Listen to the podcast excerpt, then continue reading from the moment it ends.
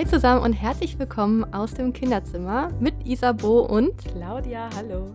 In diesem Podcast möchten wir euch gerne mehr über die Schwangerschaft erzählen und über die Zeit danach. Viel Spaß dabei. Hi zusammen. Hallo, wir sind wieder da. Endlich wieder zurück nach einer längeren Pause. Ja. Ja, tut uns leid. Ja, manchmal ist das so.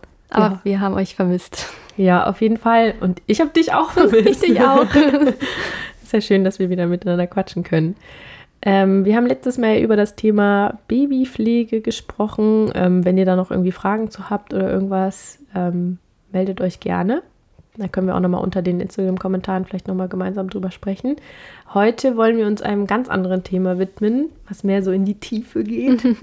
Ähm, und zwar wollen wir über das Thema Mama-Sein sprechen. Was sich verändert hat durch das Mama-Sein, wie wir das empfinden. Und vorab wolltest du auch noch kurz was ankündigen? Ach ja, genau, ganz, ganz wichtig. Ähm, jetzt ist schon der, äh, ein neuer Podcast online, ähm, ein Interview mit Isabo. Also mit dir. Mit mir. Warum muss ich das eigentlich ankündigen? Weil du weißt, um was es geht. Genau, ähm, Game of Phones heißt das. Äh, schaut doch gerne mal vorbei und hört mal rein. Ähm, die aktuellste Folge ist ein Interview mit Isabo. Und worum geht's da? Worüber hast du dich da eigentlich mit Robin unterhalten? Es geht um das Zensieren der Kinder oder Kinder im Internet, um Mhm. diese zu schützen. Jeder hat da eine andere Einstellung zu. Und genau darum handelt sich das Interview. Sehr interessant. Ja, also Game of Phones ähm, schreibt man quasi wie Game of Thrones, nur mit Phones. ja, könnt ihr einfach suchen bei, bei Spotify oder auch bei Soundcloud oder iTunes und da könnt ihr euch das gerne mal anhören, wenn ihr möchtet. Sehr gerne. Ja, Mama sein. Also ähm, klar, also hat sich auf jeden Fall was verändert. Hat man irgendwie gemerkt, dass man plötzlich Mama ist. Ähm, aber was hat das genau für uns bedeutet? Und äh, vielleicht erstmal, möchtest du direkt erstmal was dazu sagen? Was hat sich denn für dich verändert mit dem ersten Kind? Was war denn da schon anders? Ja, ich glaube, es ist ja schon ein großer Punkt, dass das Kind erstmal nicht zu dem Zeitpunkt gewünscht war oder geplant war. Die Leona, die kam ja einfach so ganz äh.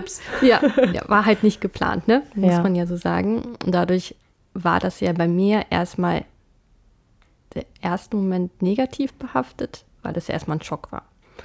Und ähm, ich war ja 19 und es war schon so krass, was mache ich jetzt, weil ich halt auch mitten in der Ausbildung war. Und das ist ja eigentlich so der schlechteste Zeitpunkt, den du als junger Mensch wählen kannst, in der Ausbildung äh, schwanger zu werden. Und du hast ja nichts, du hast ja kein, du hast kein Einkommen, du hast eine kleine Wohnung, hatte ich zu dem Zeitpunkt, aber wurde halt auch noch von meinen Eltern damals unterstützt, die dann immer mal wieder mein Konto ausgeglichen haben oder meine Miete übernommen haben. Du denkst dann halt, ob das überhaupt der richtige Zeitpunkt ist. Ähm, habe mich dann viel mit dem Thema auseinandergesetzt, natürlich auch mit Alex viel darüber gesprochen und wir haben uns dann ja für das Kind entschieden, was eigentlich dann auch relativ schnell feststand, weil wir dachten, eigentlich gibt es ja nicht wirklich den richtigen Zeitpunkt. Man hat ja immer irgendwas im Leben, was gerade noch zu Ende gebracht werden muss oder man weiß, ich weiß nicht, ich finde, es gibt keinen richtigen Zeitpunkt. Egal wie alt man ist, egal in welcher Lebenslage, aber natürlich eine abgeschlossene Berufsausbildung wäre schon mal schön gewesen. oder nicht? Weiß nicht, das ist tatsächlich eine gute Frage. So, was, also was, was die Nachteile sind halt quasi, dass du dir keine, also du hättest dir mehr Sicherheit gewünscht, quasi finanziell auch. Ja klar, ein Kind kostet ja auch Geld. Ja. Und du willst ja dem Kind auch ein Vorbild sein. Stell dir vor, du hast ein Kind und hast keine abgeschlossene Ausbildung und das Kind wird älter, geht in die Schule und fragt, Mama, warum gehen, gehen alle Eltern arbeiten, nur du nicht? Weißt du, was ich meine? So, das war halt nie, ähm, das wollte ich halt nie. Ich wollte halt immer ein Vorbild für meine Kinder sein. Ja. Und da gehört halt ein Beruf dazu. Mhm. So. Aber grundsätzlich, also würdest du auch sagen, es hat, war ein Vorteil, dass es so früh war? Also jetzt im Nachhinein bin ich sehr froh darüber, dass ich so Jungmama geworden bin, weil ich das jetzt immer mehr genießen kann. Ich bin halt noch fit, kann hinter meinen Kindern hinterherlaufen. Und es ist auch gar nicht so lange her, dass ich gerade aus der Schule raus war. Und ich, ich weiß halt genau, wie sie tickt, Ja. ähm, wenn es ums Hausaufgaben machen geht oder so. Ne? Ja. Mit dem ganzen Lernstoff hat man noch Input und so. Ähm, ja, also ich bin froh, dass ich jetzt meinen Kinderwunsch vor 30 abgeschlossen habe. Mhm. Ich finde es schön. Natürlich hat das mh, auch Vorteile, wenn man erst später Mama wird. Ne? Du hast mehr Lebenserfahrung, stehst schon mit beiden Beinen im Leben, hast einen ordentlichen Beruf, hat alles Vor- und Nachteile. Wie war es Ja. bei dir? Du bist ja ein bisschen älter als ich. Ja. Ja, ich glaube, das also hier in Prenzlberg ist das immer noch jung gewesen, glaube Ja. Aber ich bin ja mit 29 schwanger geworden. Ähm, und da haben wir, ich weiß noch, dass die Hebamme mir gesagt hat, so, ja, Frau Langer, Sie sind ja noch ein totaler Jungspund. Sie sind eine der jüngsten, die ich hier habe. Ich so, hä, wie, Ja, wie meine- alt sind denn die anderen? Und das ist eigentlich normal. Irgendwie meinte sie zu dem Zeitpunkt, ja, so die ganzen 81er-Jahrgänge würden jetzt gerade Ab Kinder kriegen. 35 aufwärts, ne? Ja, also ich war, genau, also ich bin ein 87er Jahrgang. Und das war dann natürlich irgendwie nochmal sechs Jahre Unterschied. Ich mir dachte, echt, wow, krass, ja, genau, 35 quasi. So Mitte 30 ist so für Großstadt oder Ja. so relativ normal wohl. Was ja auch aus medizinischen Gründen mittlerweile auch weniger ein Problem ist, als es wahrscheinlich früher mal war. Mhm. Ähm, und ja, an sich auch völlig okay. Ist voll spannend, über, also auch wie dieser das Trend Thema. irgendwie, wie das überhaupt so gekommen ist, ne? Ja, weil die Mütter, die mit 35 schwanger werden, die haben halt beruflich äh, schon alles hinter sich, haben viel gereist wahrscheinlich und viel gesehen. Ne? Die, ich mache das halt danach, wenn die Kinder ausziehen. ich genieße dann mein Leben in vollen Zügen mit meinem Partner. Ja, weil Reisen mit kleinen Kindern, mit drei Stück, das kannst du vergessen. Also ich kann das nicht. Jetzt Ja. noch in die USA fliegen mit drei kleinen Kindern. Was glaubst du denn, wie wäre dein Leben denn verlaufen, wenn du nicht mit 19 ein Kind bekommen hättest? Boah, das kann ich gar nicht sagen. Also ich war damals schon eine Partymaus. Mhm. und äh, habe viel gefeiert, hatte einen großen Freundeskreis. Das hat sich ja auch dann gelegt, als ich schwanger war. Aber ich denke, ich hätte die Ausbildung gemacht und ähm, wäre sehr unglücklich gewesen in dem damaligen Beruf. Ich habe ja die Ausbildung zur Druckerin gemacht, aber es war nie das, was mich erfüllt hat. Und ich bin ja erst durch die Geburt ähm, auf den Beruf Krankenschwester aufmerksam gemacht worden, weil ich halt mit einer Hebamme gesprochen habe. Ich wollte erst Hebamme werden, aber da war es halt ein bisschen schwierig mit den ja, Aussichten, weil die Hebamme wird halt nicht so gut bezahlt. Und ich wollte, wenn halt selbstständige Hebamme werden, da sind die Versicherungen so hoch, habe mich da informiert. Dann dachte ich Krankenschwester.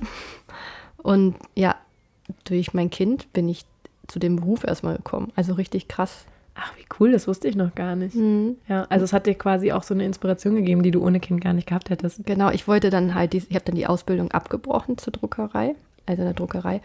Ähm, alleine diese Vorstellung, mein Kind dort, äh, dort abzupumpen, mein Kind muss ja gestillt werden und dort abzupumpen in der Firma, es ist ein Männerberuf gewesen. Also es waren wirklich fast nur Männer da. Die Frauen konntest du an einer Hand abzählen. Und die haben halt gar kein Verständnis für sowas, ne? Und äh, ja, ich wusste einfach, ich will nicht in dem Beruf bleiben. Das war eigentlich total gut. Und Leona hat mich da quasi dann rausgeboxt aus dem Betrieb. Also, wenn du quasi jetzt Leona nicht bekommen hättest, dann hätte sein können, dass du diese Ausbildung abgeschlossen hättest und ein komplett anderes Leben geführt hättest? Oder glaubst hätte du- dann erstmal weitergearbeitet, weil du musst dich auch erstmal trauen, einen Job zu kündigen und erstmal was Neues zu machen. Dann ist man ja auch schon älter und irgendwann will man dann ja doch mal ein Kind. Ne? Ob man das dann nochmal macht, nochmal einen Berufswechsel, weiß ich nicht. Aber grundsätzlich hättest du schon Kinder haben wollen. Ja, irgendwann mit 30. Okay. Alex wollte erst gar keine Kinder, hat er mal erzählt. Und dann auch erst irgendwann ab 30. Echt, so. Alex, das kann man sich ja jetzt überhaupt nicht mehr vorstellen. Ja. Wie witzig ist das denn? Das geht ja halt voll auf in der Paparolle, ne? Ich habe teilweise, also meine Mutter hat teilweise gesagt, ich glaube, ich kriege keine Enkelkinder mehr. Ich bin ja Einzelkind. Und Ja. ich habe halt nie von Kindern gesprochen.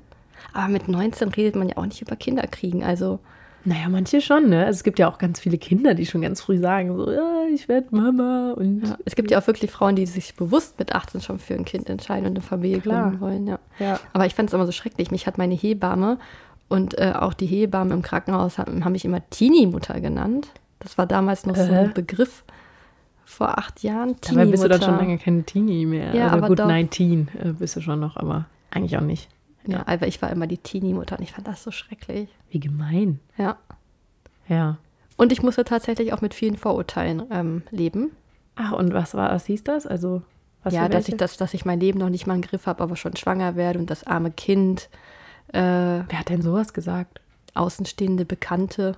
Oh Gott, Ja, das ist sehr heftig. ja. Und Ja. dass ich, dass es ein Teufelskreis ist, dass ich jetzt nie wieder Arbeit finde und Hartz IV werde und so. Also richtig, richtig krass.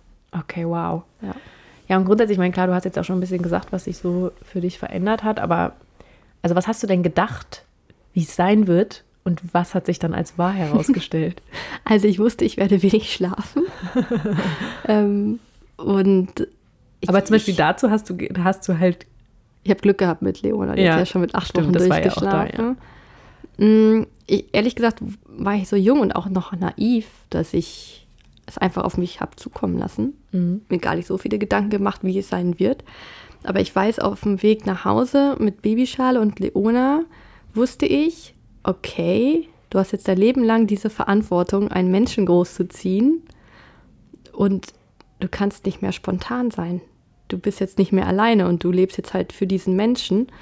Und das war so, boah krass, wenn du jetzt mal irgendwie schnell einkaufen gehen willst, musst du erstmal das Kind anziehen, mitnehmen und so. Das war halt, das in dem Augenblick ist mir das so bewusst, dass du jetzt nicht mehr alleine bist. Ja. Und das, Was hat das in dir ausgelöst? dass du nicht mehr so, ähm, es war, na klar, ich war glücklich und so, aber es war schon so ein bisschen wehleidig.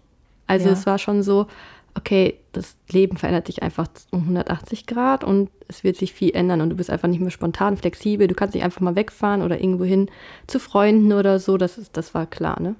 Und wie hat sich dieses Gefühl dann weiterentwickelt? Weil ich meine, du hast ja noch zwei Kinder gekriegt. Also wenn dieses Gefühl ja, Ja. quasi bestanden hätte, so dann hättest du ja gesagt, okay, jetzt kriege ich keine Kinder mehr, ist ja schrecklich. So. Ja, Aber- also es hat sich nach und nach halt eingependelt und du lebst dich dann ja ein. Man sagt ja auch immer, man- man lernt dazu und man lernt aus seinen Fehlern und man macht das Beste draus. So war es dann auch. Und irgendwann Aber würdest du sagen, du hast dich quasi dran gewöhnt, so, dass du nicht mehr spontan sein kannst? Oder hat sich das tatsächlich einfach irgendwann auch ein bisschen wieder verändert? ja, wo sie älter wurde, ne? Ja. Wo du dann auch mal das Kind zu Oma und Opa bringen konntest, hattest du mal ein bisschen Freizeit für, für sich. Das habe ich am Anfang auch sehr viel ausgenutzt. Mhm. diese Chance, einfach das Kind auch mal abzugeben, damit ich auch ein bisschen Zeit für mich habe und für Alex und wir zusammen als Paarzeit und so. Ähm, jetzt zum Beispiel wohnen wir hier in Berlin. Wir haben hier keine Familie. Wir können die Kinder ja gar nicht abgeben und es stört uns nicht. Klar ist es auch mal schön, wenn man am Wochenende bei der Familie ist. Man kann mal rausgehen oder so. Aber jetzt ist es halt so, es ist halt ein Familienleben. Das kann man halt nicht ändern und es ist halt so. Und so wie es ist, ist es perfekt. Ja. Also du, was, jetzt äh, war es gerade irgendwie so negativ, jetzt gehst du ja quasi ins Positive über. So, was ist denn das, was sich positiv für dich verändert hat dann damit? Dass ich mein Leben in die richtigen Bahnen gelenkt habe. Aber was sind denn die richtigen Bahnen? Ja, also als wenn du so Jungmutter bist, also davor, wenn du so jung bist, dann ist dir alles egal. Du hast irgendwie kein Lebensziel. Ich hatte mit 19, ich wusste nicht, wo ich hin will, wie meine Zukunft aussehen will. Und ab dem Zeitpunkt, wo du ein Kind hast, weißt du genau, wofür du lebst und was deine Lebensaufgaben sind. Und zwar dieses Kind großziehen. Das heißt, du musst einen Haushalt ordentlich führen. Ich war immer unordentlich. Also meine Wohnung sah immer katastrophal aus. das ist so lustig. Muss man einfach mal sagen. So als ob du irgendwie so eine 180-Grad-Wendung gemacht hättest. Ja, es ist Ja. äh, doch schon. Also Ja. ich war immer unordentlich, ich war unpünktlich. Ähm, ich habe meinen Haushalt, wie gesagt, nicht im Griff gehabt und war halt lange nachts wach. Ne? Hab Fer Filme geguckt, keine Ahnung, was man halt so als Jugendliche, junge Erwachsene halt macht. Man hat halt ganz andere Interessen. Mhm. Und das hat sich halt geändert. Also hat dir quasi so dieser Sinn, äh, dieser Sinn, der sich dadurch vielleicht für dich so ergeben hat durch die Kinder, quasi auch verholfen darin, dass du quasi dich mehr strukturiert hast und mehr organisiert hast und so. Ja, klar. Und du wirst halt dann, du bist dann halt schneller erwachsen geworden. Mhm. Du hast Verantwortung übernommen. Du musstest zu den Kinderarztterminen pünktlich sein. Du musstest ein ordentliches Auftreten in der Öffentlichkeit haben. Du brauchst einen Beruf, wo ich mich da auch drum gekümmert habe, eine abgeschlossene Ausbildung zu haben und sich weiterzuentwickeln, ein Einkommen zu, ein stabiles Einkommen zu haben, um den Kindern was zu bieten und auch Rücklagen, was ja auch nicht so einfach ist, wenn man als Krankenschwester arbeitet in der Ausbildung, dann noch Geld zu sparen von dem kleinen Gehalt, sag ich mal. Und das ist quasi so, also die Kinder waren quasi der Motivator oder der Anschub dazu. Sind sie jetzt immer noch, ja. Ja.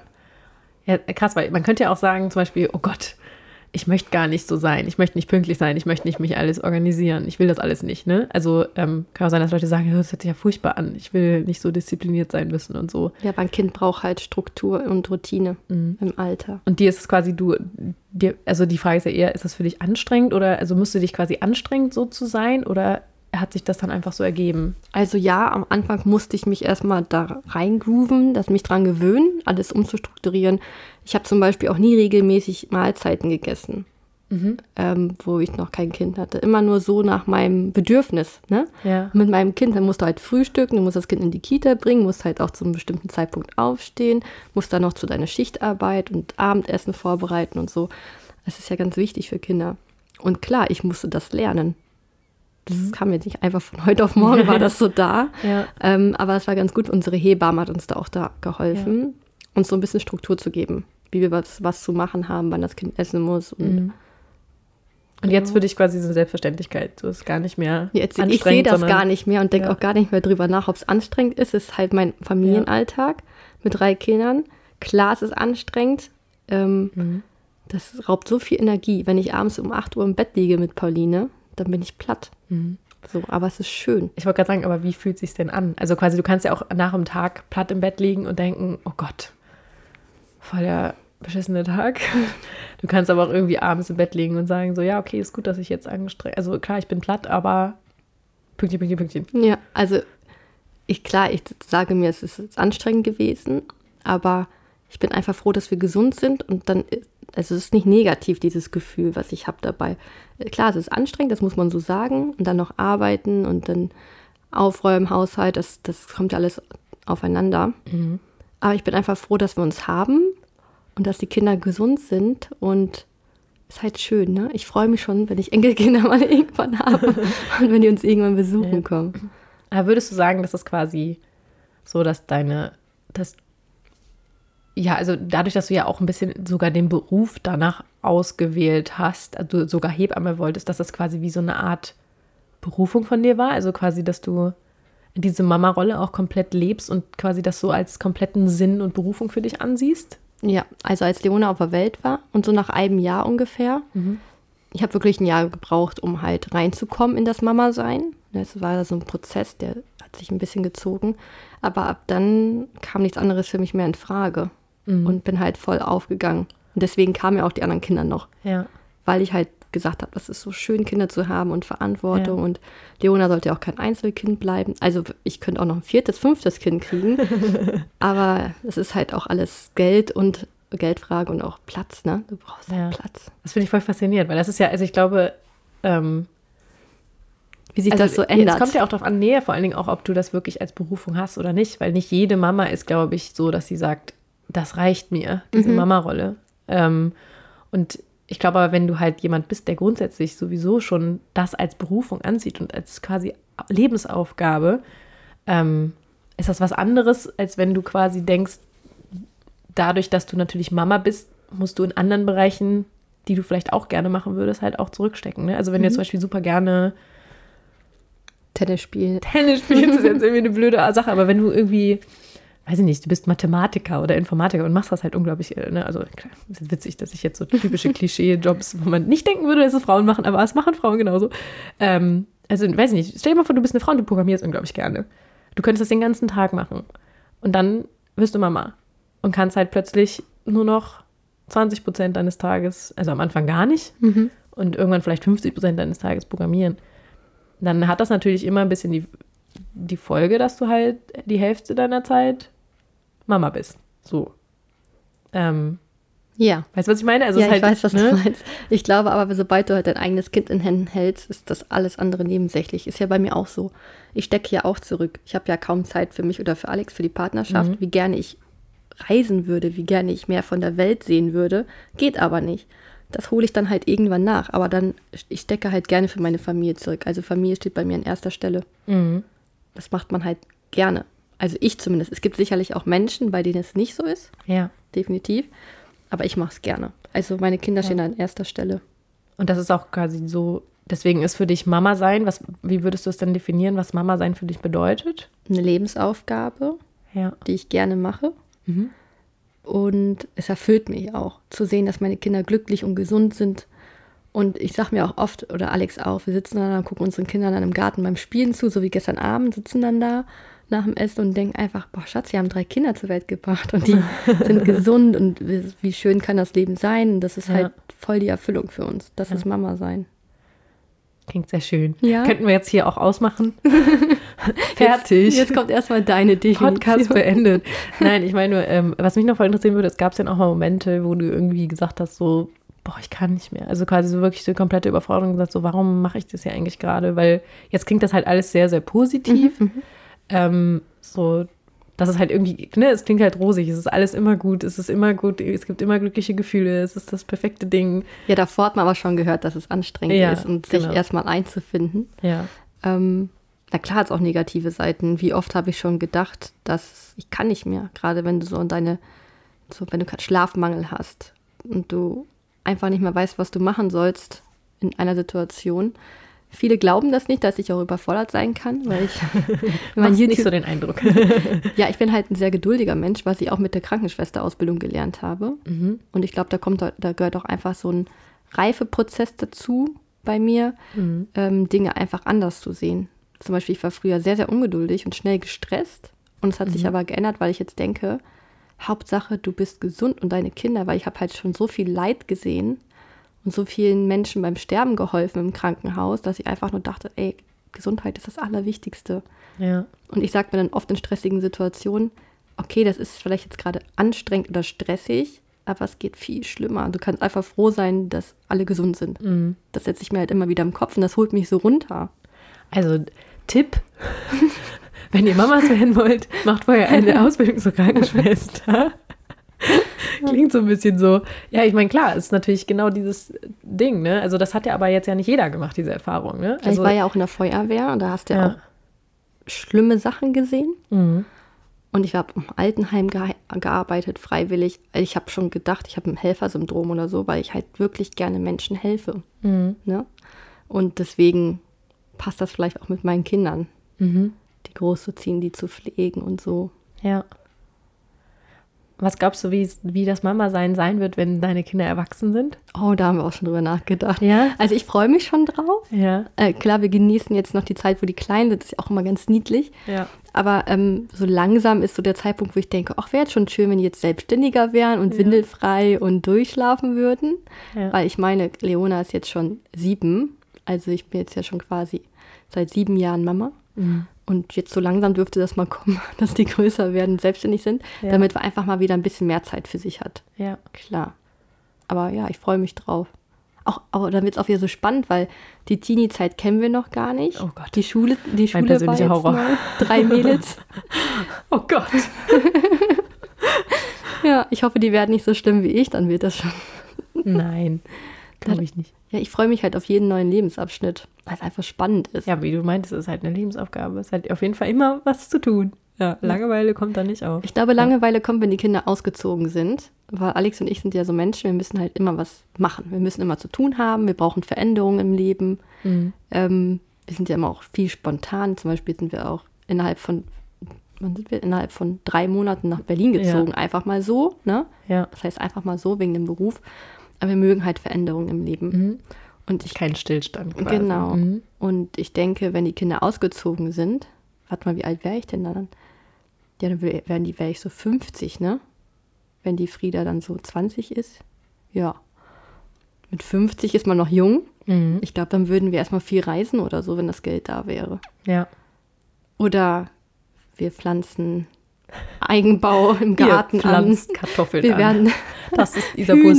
Definition von Mama sein mit 50. Kartoffeln anpflanzen und Hühner füttern. Wir werden Selbstversorger. Nein, wir brauchen irgendeine Aufgabe. Ja. Ich, ich habe noch gar keine Ahnung, wo wir dann stehen mit 50. Ja. Aber ich könnte mir vorstellen, dass es langweilig wird. Weil du hast ja sonst immer viel zu tun. Das Haus ist voll, es ist immer Action. Und dann so alleine. Ja, das stelle ich mir auch krass vor. Vor allem, wenn es halt wirklich sowas ist, so, das ist jetzt irgendwie meine Lebensaufgabe, dass das, was mir Sinn gibt. Und dann ist es irgendwie plötzlich so ein Abschnitt vorbei. Ähm, was heißt das dann? So, klar, ist, klar, kannst du dir einfach was Neues suchen. Oder du sagst halt, ja, Ist halt so. Und fertig jetzt? gelebt. Fertig. ja. Ich glaube, es wird auch eine Phase, wo ich Alex noch mal besser kennenlerne. Ich meine, wir kennen uns jetzt auch schon acht Jahre. Ist auch eine lange Zeit. Mhm. Aber dann hast du noch mal intensiv viel, viel mehr Zeit für deinen Partner. Und ich glaube, das kann auch noch mal interessant werden. Ja. Auf einer anderen Ebene. Mit Zeit und Nerven. Du hast ja gerade schon mal davon gesprochen, dass es ähm, halt auch mal herausfordernd sein kann und überfordern und so. Hast du dann irgendwas für dich gefunden, so als Lösung, wie du solche Zeiten überstehst? Hatte ich das schon gesagt? Ähm, ich denke dann halt immer wieder, Ach so, stimmt, wie hast du schlecht gesagt. es einem im Leben sein kann. ja. ja. Okay, dann bräuchte man, also das kann ja nicht jeder sich sagen, weil das ja nicht jeder erlebt Aber ich hat. denke, jeder hat schon irgendwas Schli Schlimmes erlebt im Leben. Ja. Sei es, wenn jemand verstorben ist oder jemand, ein Bekannter oder so, war schon mal schwer krank.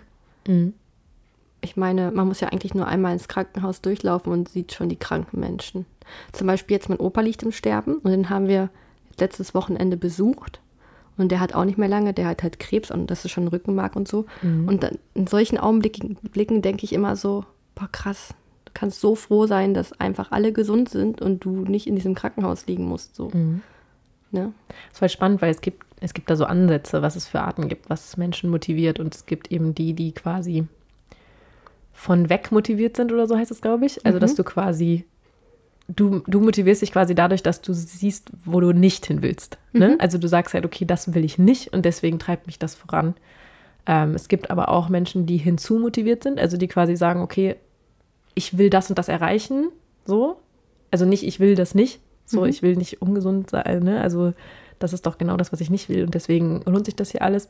Oder du kannst halt sagen, okay, ich ähm, sehe einfach so viel Potenzial, zum Beispiel irgendwie darin, dass, ne, wenn ich mich jetzt, wenn ich mich jetzt aufraffe, dann weiß ich, das ist gut. Also, klar kann man auch eine Kombination sein, ne? Also es muss jetzt nicht heißen, dass das Was eine das ich andere ausschließt.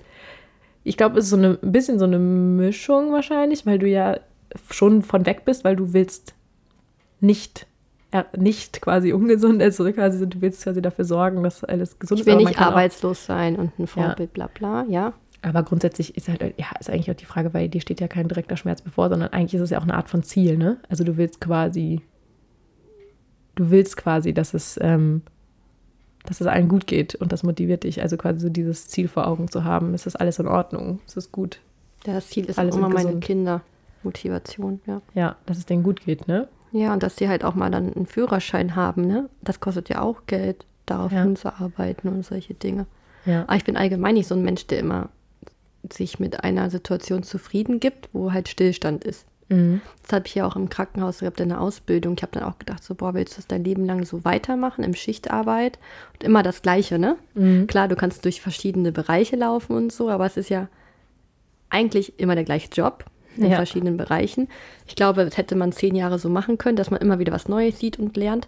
Aber ich bin halt sehr wissbegierig. Ich will halt wirklich, ne, immer wieder mehr dazulernen, auch andere Bereiche. Ja. Deswegen bin ich ja die Marketingbranche gewechselt. ja, Entwicklung ist dir einfach auch wichtig, ne? Ja. Ja. Neugierde. Und die. Kinder sehen es halt auch. Mhm. Die sehen, ey, Mama ist ihr eigener Chef. Ja. Die äh, kann ihre Arbeit selbst einteilen. Wir können Urlaub machen. Sie ist Mhm. noch viel zu Hause.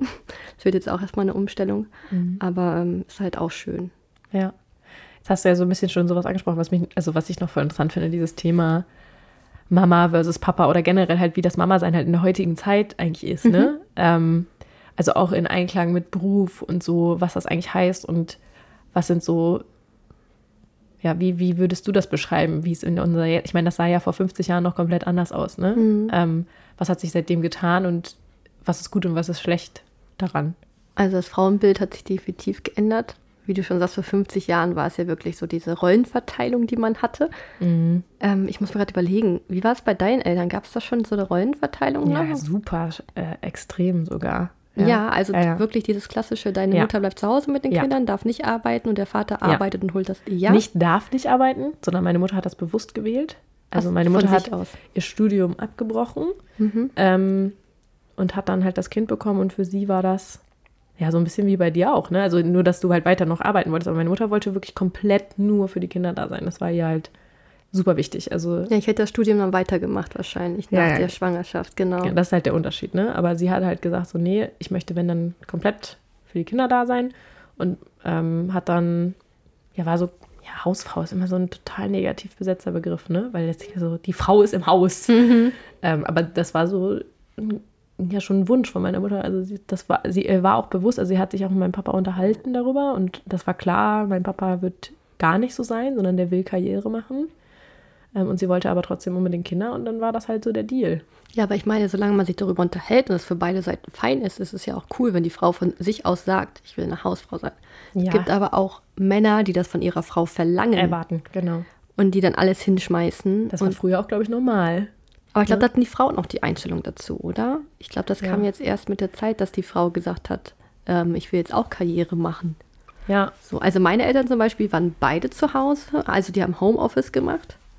Ähm, kurz, mein Vater ist Bezirksschornsteinfegermeister, Energieberater und Löschzugführer gewesen vor kurzem noch. Was? Also hat auch ganz viele Jobs. Ich glaube, das habe ich von ihm. Danke, Ja. Papa, an der Stelle. ähm, und meine Mutter hat, ähm, war Schneiderin, hat immer viel von zu Hause im Keller, hatte so eine Maschine, hat da immer gekittelt. Heißt das gekittelt?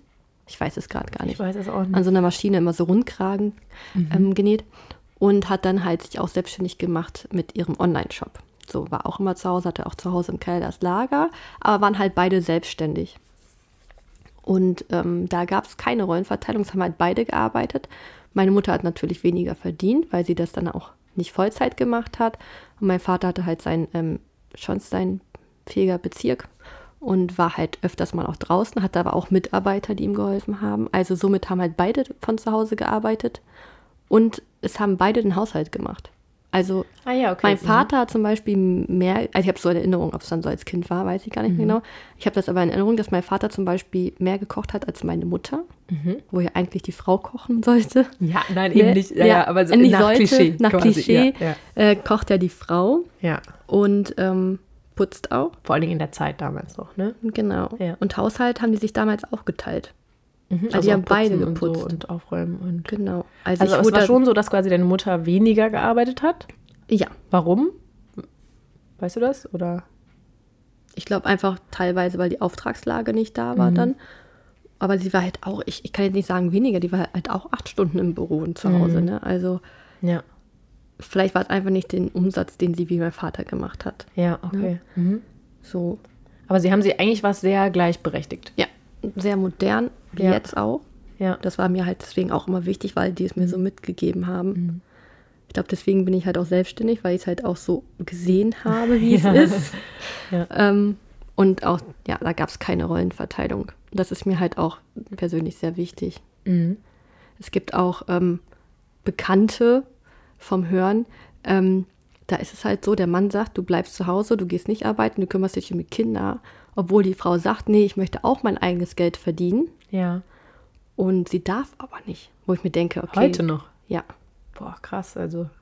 gibt es. Ja, und wie würdest du das beschreiben? Also grundsätzlich ist natürlich so, das finde ich immer so das, was so spannend ist, weil man ist ja zum Beispiel die Einzige, die stillen kann. Ne? Also du kannst diesen Job ja gar nicht dem Vater geben. Ja, also klar, Flasche, indem ja. du abpumpst. So. Aber zum Beispiel bei mir hat das aber nicht Abpumpen zum Beispiel gar nicht geklappt. Das heißt, ich war natürlich in irgendeiner Weise auch gezwungen. Und wenn du dann noch nach Bedarf stillst, was teilweise stündlich heißt, ähm, da kann ich ja nicht arbeiten. Also wie soll ich das gehen? So, da muss ich ja jedes Ja. Mal, also da muss, wer, da muss mir ja jedes Mal jemand das Kind angeben, um dann wieder, also wie, wie, das hätte ja nur geklappt, wenn wir wirklich beide zu Hause gearbeitet hätten und Robin hätte halt in diesen Nicht-Stillphasen das Kind irgendwie übernommen. Aber ich wäre ja jedes Mal rausgerissen worden. Oder wenn das Kind dann schreit und trinken will, wenn du dann gerade ein Telefonat hast mit irgendeinem Kunden oder was weiß ich nicht, kannst du nicht sagen, Entschuldigung, ich muss mal eben kurz mein Kind stillen. Ähm, natürlich wäre das im Bestfall so, aber so ist es ja nun mal leider nicht. Ähm, und das fand ich irgendwie so die total schwierige Anforderung am Anfang. Und ja, am Ende bleibt dir halt nur übrig, eventuell zu sagen, ich still das dann nicht. Ähm, und dafür kann ich aber arbeiten. Ähm, aber dafür musst du ja sofort irgendwie einen Kompromiss eingehen oder halt irgendwie sagen, okay, dafür, dafür stelle ich mein Kind nicht, obwohl du dir jetzt vielleicht eigentlich vorgenommen hättest oder so. Ja, ich denke, Elternzeit ist sehr wichtig und die sollte man sich als Mutter auch wirklich nehmen, alleine wegen dem Wochenbett. Und ich habe mir halt immer mindestens ein halbes Jahr Elternzeit genommen. Warte mal, bei Leona waren es nur drei Monate und das war schrecklich, ne? Genau, ich bin nach drei Monaten Elternzeit wieder in die Druckerei zurück. Und ich hatte eh so Probleme, ich hatte Bandscheibenvorfall durch die Geburt und äh, es war so schrecklich. Ich habe mein Kind so, ich habe geweint auf Arbeit, weil ich mein Kind so vermisst habe. Ne? Gott. ich hatte richtig schlechtes Gewissen, Ja. nach drei Monaten wieder arbeiten zu gehen. Aber es war wahrscheinlich auch, weil ich diese Ausbildung halt auch nicht weitermachen wollte, diese Druckerei. Ja, Ne? ja, hab, mhm. Fand ich halt eh nicht so cool da. Ähm, und ich fand das ganz schlimm. Und dann habe ich mir gesagt, beim nächsten Kind mindestens ein Jahr. Bei Pauline war es dann auch ein Jahr. Mhm. Aber als Selbstständiger hast du ja eh keine Elternzeit und versuchst einfach die Zeit freizuschaufeln. Ja. Und bei Frieda waren es neun Monate. Also ich finde das erste Jahr irgendwie das Wichtigste, weil sich da so viel tut bei dem Kind. Es entwickelt sich einfach so krass. Mhm. Vom Neugeborenen zum laufenden Kind. Also ich meine, gut, man hat ja auch, auch als Selbstständiger theoretisch Elterngeld auch Gott sei Dank vom Staat für ein Jahr. Das heißt, theoretisch, so finanziell gesehen, Es sei denn, du hast halt diese unterste Grenze, damit kommst du wahrscheinlich nicht so gut hin. Ne? Ja. Ähm, hast ja zumindest so ein bisschen schon mal so einen Puffer, was ja schon mal ganz gut ist, so vom grundsätzlichen Ding her. Ähm, aber wie du das beschreibst, es heißt ja noch lange nicht, dass du dann in der Lage dazu sein musst, das auch zu können. Also quasi, äh, selbst nach einem Jahr, ich habe das so krass oft erlebt. Also ich hatte ja PGIP gemacht mit Emily und ähm, die meisten Mütter, die gesagt haben, so, ach, nach einem Jahr, klar, gehe ich dann wieder arbeiten. Die haben kurz bevor das anfing, so in diesem elf Monate Verlängert. dann so, haben die gedacht so, boah, was habe ich mir denn da aufgeheizt? Also teilweise wollten die halt auch Vollzeit wieder arbeiten und so, ne? Und hatten das halt alles schon mit ihrem Arbeitgeber abgemacht, um dann festzustellen, ich kann das gar nicht. Die ist ja doch noch so klein und irgendwie ist ein Jahr doch noch so klein, ist ja doch noch so Baby und irgendwie sind die halt dann noch nicht, also ich habe das auch gedacht nach einem Jahr so, ey, Emily ist doch noch voll das Kind, also nicht Kind, sondern voll das Baby. Ja. Klar ist die dann, kommt die dann eigentlich schon ins Kleinkindalter und können schon laufen und so, aber die können nicht sprechen in der Regel, ne? Also äh, die können halt sich noch gar nicht artikulieren, außer halt durch Schreien, ja. Ähm, und da, das fühlt sich irgendwie voll komisch an, dann irgendwie zu sagen, okay, gebe ich jetzt irgendwie entweder in komplett fremde Hände, ne? Ich meine, wie gesagt, es gibt ja auch eigentlich theoretisch die Möglichkeit, dass der Vater dann sagt, okay, jetzt mache ich halt weiter. Ja, bei ne? Leona war Alex in der Elternzeit. Ja. Drei Monate. Boah, der hat das so geliebt, ne? Er dachte, boah, das ist so toll. Weil er hat vorher das Kind halt sehr selten gesehen durch die Arbeit. ja. Und hat sich einfach, einfach mal intensiv diese Zeit genommen. Wann war das denn dann? Da war sie schon älter. Ja. Ich meine so im halben Jahr. Ja, nach einem halben Jahr ist, hast du ja aber auch immer noch die Möglichkeit, dann auch noch Elterngeld zu bekommen, ne? Und das finde ich ist ja auch immer Genau. noch die Frage, also quasi so, wie, wie geht man damit um? Weil du hast ja theoretisch nur dieses eine Jahr, was dir quasi vom Staat Unterstützung gibt, ne? Ähm, und danach ist so, so, danach kannst du dir natürlich klar immer noch Elternzeit nehmen, aber die ist ja dann nicht mehr bezahlt. Außer Ähm, du wirst wieder schwanger. Ja, genau. Ja, aber das sind halt immer genau die Sachen. So, muss deswegen dann schwanger werden, das ist ja auch irgendwie nur, nur weil, damit du das weiter bezahlt bekommst. So, Ja. das ist halt auch irgendwie, also, Dass der Arbeitsplatz Platz gesichert bleibt, weißt du? ja. Machen auch viele. Aber das ist halt schon, also ich finde, so ganz optimal ist das alles noch nicht. Ne? Also, Außer der Kinderwunsch ist halt da, ne? Warum Ja. denn nicht?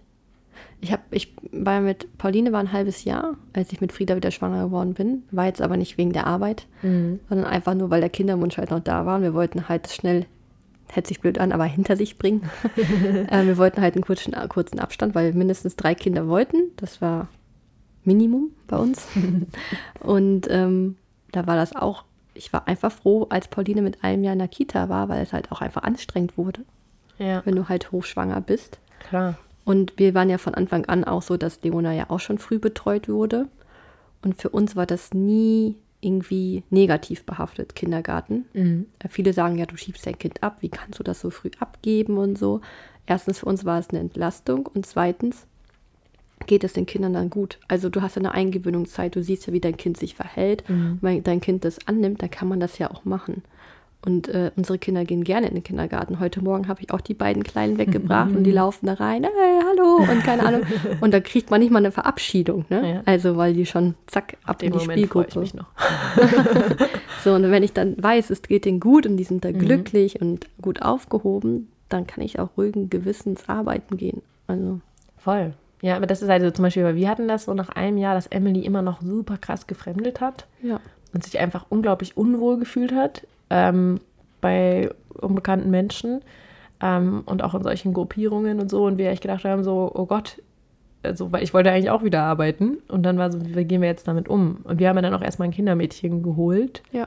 ähm, damit die quasi noch, was ja finanziell erstmal krass ist, ne? Also das war ja unglaublich teuer. Das ist sehr, sehr teuer. Ähm, aber deswegen haben wir es ja auch nur ein bisschen, also wir haben nur ein paar Stunden in der Woche gemacht. So, so für so einen sanften Übergang.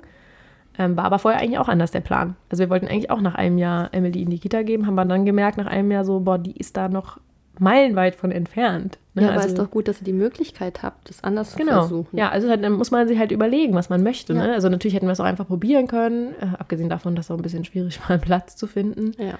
Ähm, aber es, es fühlte sich auch für uns beide noch total falsch an. Also wir hatten beide das Gefühl, so, das funktioniert nicht irgendwie, das machen wir nicht. Und dann haben wir, ähm, aber eben auch wegen Emily, also jedes Kind ist ja auch unterschiedlich, ne? Also ist, ich habe so viele andere Kinder erlebt, also auch Freunde von ihr, wo ich gesagt hätte, klar gehen die in die Kita.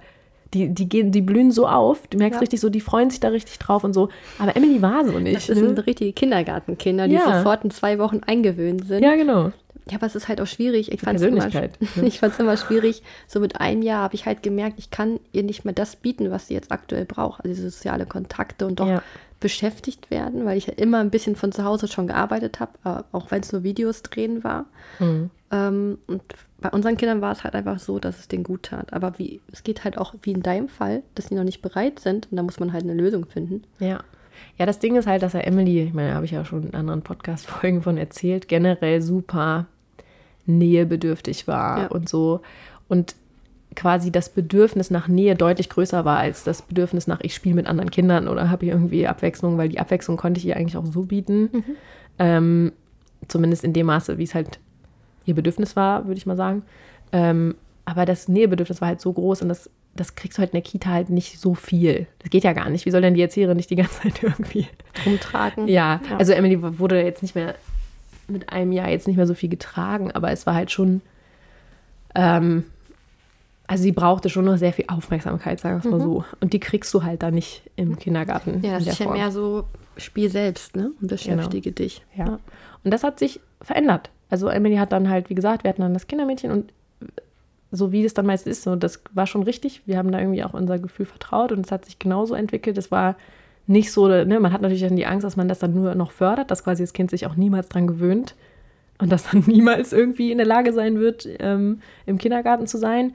Aber sie hat anscheinend die Zeit gebraucht und jetzt geht sie auch. Also sie ist immer noch nicht das Kind, was man, was in den Kindergarten, Kindergarten reinrennt. Das ist nochmal so eine extra Folge für den Podcast. Ja. Ne? Das Kindergarten. Ja, voll. Die Tagesmutter hatten wir auch schon durch, das kann man nochmal erzählen. Ja, und Eingewöhnung und sowas. Das ist auf jeden Fall nochmal ein eigenes Thema. Also sie ist jetzt nicht eine, die so reinrennt, aber sie ist dort glücklich. Also sie Das geht auch wirklich wichtig. gerne hin. Also das merkt man auch, wenn wir dann irgendwie erstmal, wie man so ein Kind auch wieder zurück abholt, wie sie dann drauf ist. Und da ist sie immer gut drauf und so. Klar, manchmal ist sie ein bisschen knatschig, weil es halt anstrengend ist oder so.